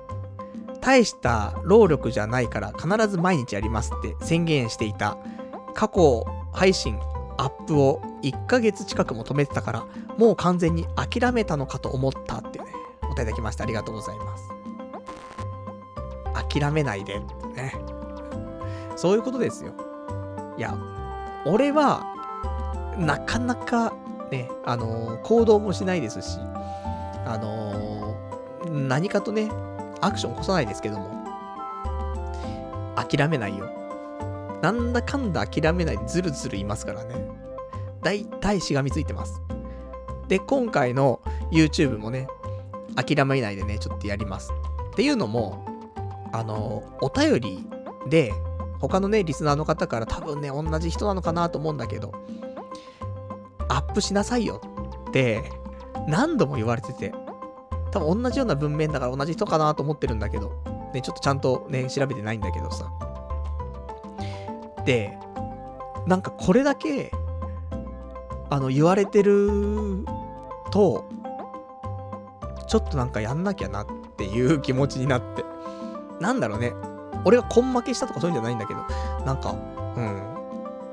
で、根負けしてやるようなことじゃないからさ、そういうんじゃないんだけど、なんか、うん、そこまで毎回毎回折れずに言ってくれるっていうところが、ああ、なんか、動こうって、ちょっと思えるきっかけ。だからなんか、ダメな生徒がさ、先生にさ、なんか、すげえ言われて、反発しながらも先生は諦めずにまっすぐ自分のことを見ていやここ頑張ろうってずっと言ってくれる。ね、見捨てないでいてくれる。じゃあちょっと期待応えなくちゃなって思うじゃん。っていう感じ。ね、問題児だったわけじゃないですけど、私がね。でも多分そういう気持ちなのかなって思う。だからなんかね、いい加減にしろとかさ、ね、いい加減にやれよとかじゃなくて、もうアップせんとダメだよってね、何回も何回も諦めずに言ってくれるっていうことがね、ありがか、ありたか、ありがたかった、ありがたかったなって。なんで大切なところで噛むのっていうね。まあそういうところですけどもね。なので、あの、まあこれがね、続くかどうかわかんないけども、ちょっとまだね、頑張って、えー、できる限りアップしていこうかなと思っておりますんでね。あのー、よかったら、YouTube、ね、過去放送ね、アップしていきますのでね、えー、ご視聴いただけたらと思っております。では、えー、いただいてます。ラジオネーム、えー、307番さん。行動していきます。ピンサロとソープ。主軸は婚活じゃなかったのか、パルさんっていうね、お答えいただきました。ありがとうございます。そう。だピンサロとソープで、ね、出会いがあるかもしれませんからね。まあ、それを、まあ、諦めずにね、やっていくことで。まあ、直接的な話じゃないですから、こういうのもね。そのピンサロで知り合ったこと、今度バーベキュー行くかもしんないから、友達呼んで、つって。絶対ないじゃんっていうね。でもわかんないもんね。すっげえ話し合うソープ嬢と出会って。これ、とんでもなく話し合うぞ、つって。楽しいぞ、つって。お互いに。そしたらちょっと今度、ね、あのー、バーベキュー行こうよ、つって。友達連れて、つって。そしたらなんかね、そういう話のすげえ合う子の友達だったら、合うかもしんないよね。波長が合う人たち集まってっからね。そしたらもしかしたら、ワンチャン、ね、連れてきた子もソープ嬢、風俗嬢、ね、そんな気はしますけどもね。まあ、ないけど、そんな話は。だから、あの、普通に婚活頑張ります。婚活は本当に、あのー、月1、ね、月1婚活セラピーですからね、少しずつ人に慣れていこうかなと、ね、思っておりますよと。あとは、えー、いただいてます、ラジオネーム、えー、308番さん。日曜に予定入れられないっていうくだりは、ラジオのせいじゃなくて、お前の時間の使い方に問題があるんだよっていうね、お答えいただきました。ありがとうございます。知ってる？そう。だから、それは、俺の時間の使い方が下手なのはもちろんだけど、下手だからこそ、なんだろう。あのー、予定入れるのは難しいというか。いや、うまければ、ね、夜にラジオあろうが、昼間入れたりとかも全然できるわけじゃん。でも、下手くそだからさ、ラジオがあったら、何も入れらんないじゃん。そういうことなのよ。いや、どういうことってね。いや、そんなのよくわかんないけども。俺の時間の使い方が下手ってのはもう、自他ともに認めるところじゃない？そこにラジオがあったらラジオしかできないんだよ、俺は。だから、そうなります。すいません。ね、もうダメなんだよ。時間の使い方が下手くそすぎて、もう日々の時間がとんでもないスピードで流れてるんだよ、今。もう8月だよ。何もしてないからね。なんか、瞬き5回ぐらいしたらもう1週間終わってんだもん。やだねと思ってさ。まあもうちょっとね、考えなくちゃいけないなって思うところではございますけどもね。あといただいてます、ラジオネーム山猫舞台さん。婚活とかを前向きにやるにあたって、日曜の夜に予定を入れなきゃならないときは、ラジオしなくてもいいと思うぞっていうね、お答えいただきました。ありがとうございます。そうだね。これは、ね、あのー、言っていただいた通り、うん、そうせざるを得ないときは、もしかしたら出てくるかもしれないね。その時は、ちょっと、お休みをさせていただく可能性もあります。それでちょっとラジオはね、なんか逆に不定期になっていっちゃうって可能性あるけど、ただ、あの、俺のプライベートが最低限、なんだろう、ねあるからこそラジオが続くわけであって、だからそのね、最低限のラインを確保する。その行為がやっぱりちょっと優先せざるを得ないんだよね。この、あの、この40とかまで独身だったら俺死んじゃう可能性あるからさ、それラジオもなくなっちゃうけど。ただ、ね、あの、やっぱ婚活とかで、日曜日例えばね、ちょっとどっか泊まり行くとか、会った時に、あ、ラジオできねえっすって。これがあるからこそ、40過ぎてももしかしたらラジオできるかもしんないし、と考えてもらえればというところでね。でも逆にすごいと思うよ。あの、ここまで休まずずっとやってきたパルナイトが、たった一人の女のために、この続けていたラジオを休むっていう。すげえ、ねえ、ラジオその10年分ぐらいの価値がある女ってことだからね。そう考えたら、すごいね。そんなやついんのかな？ね、なんか、なんだかんだラジオ優先しちゃいそうな自分がいて怖いんだけどさ。だ、そういう風な行動を取れたら、本物だよねって思う。うん、ラジオよりも女を取るっていうぐらいの女。いや、巡り会いたいですね、そんな人にね。まあそんなことがね、もしあったら逆に祝福していただきたいなと。ね、そんな風に思っておりますよと。あとは、えー、いただいてます。ラジオネームさくらさん。好みには妥協を許さないが、やらなきゃいけないことには妥協するパルさんっていうね、答えできました。ありがとうございます。まあね、妥協できるもの、できないものありますけどもね、女性はなかなか妥協ね、できない。だけど今回、ね、ちょっと妥協をか、ね、覚えましたから。だから、あの、物事もね、女性も、もう大体妥協して生きていこうと。えー、そんなことをね、ちょっと思っていたりはしますよと。いいのよ。妥協してそれを受け入れられるんだったらいいんだよね。今まで受け入れられなかったからね。でも、そろそろ妥協していかないとダメな、ね、年齢になってきましたからね。ようやく自分の、なんか、うん、自分というものをね、分かってきたかなというところではございますと。じゃあそんな感じで、えー、まあいろいろとちょっとお便りいただいているんで、ちょっと読みたかったところではあるんですが、えー、もうね、お時間も結構来てしまっていたので、えー、読めないなぁ。本当はね、うん、いいお便りがいっぱいあったんだけどね、これは来週、だいたいお前来週じゃねえかってね、ところなんだけど、うん。ちょっと京都旅行から帰ってきて、京都の話ぐらいしか多分ないと思うんで、来週ね。あの、特に、あの、一週間何もせずにね、えー、過ごして、で、京都の話をちょっとして、で、あとお便り、読みたかったやつをね、来週読んでいきたいなと思っておりますよと。あそんなわけで、えー、今日はこの辺でという感じだね。で、来週は8月の13日、日曜日。またね、えー、22時からやっていきたいと思いますんでね。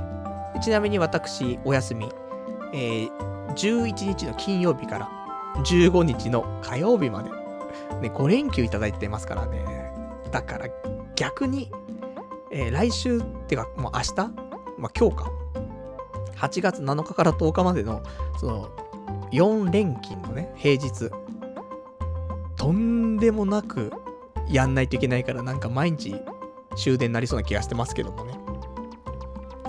まあ、まあ、そこのね、えー、5連休を迎えたいと思っておりますんでね。えー、まあ、そんな感じでございますと。じゃあ、そんなわけで、えっ、ー、と、今日のこのお話に関しては、まあ、この後、YouTube ライブのね、方で放送したものが、え、アーカイブとして YouTube 残りますので、で、えー、一応ね、前後をちょっとね、切って、ほぼ、ポッドキャストと同じ形にはしようかなと思ってますから、まあ、それで聞いていただけたら、ポッドキャストは多分、ね、えー、水曜日のね、深夜帯に、えー、配信されると思いますのでね、それまで、ね、YouTube で聞いていただけたら嬉しいなと。グッドボタン、そして、えー、チャンネル登録もお願いしたいなと思っております。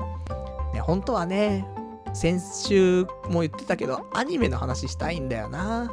だからそう YouTube でしたいんだけど、なかなかね、やる時間もなく、やる気力もなくって感じでね、ずるずると今期終わっちゃいそうだなと思ってるんですけどもね、ちょっとなんとか時間を見つけてね、やっていきたいなと思っておりますよと。じゃあそんなわけでね、今日もね、長いお時間ご視聴いただきまして、ありがとうございました。それではまた来週お会いいたしましょう。さよなら。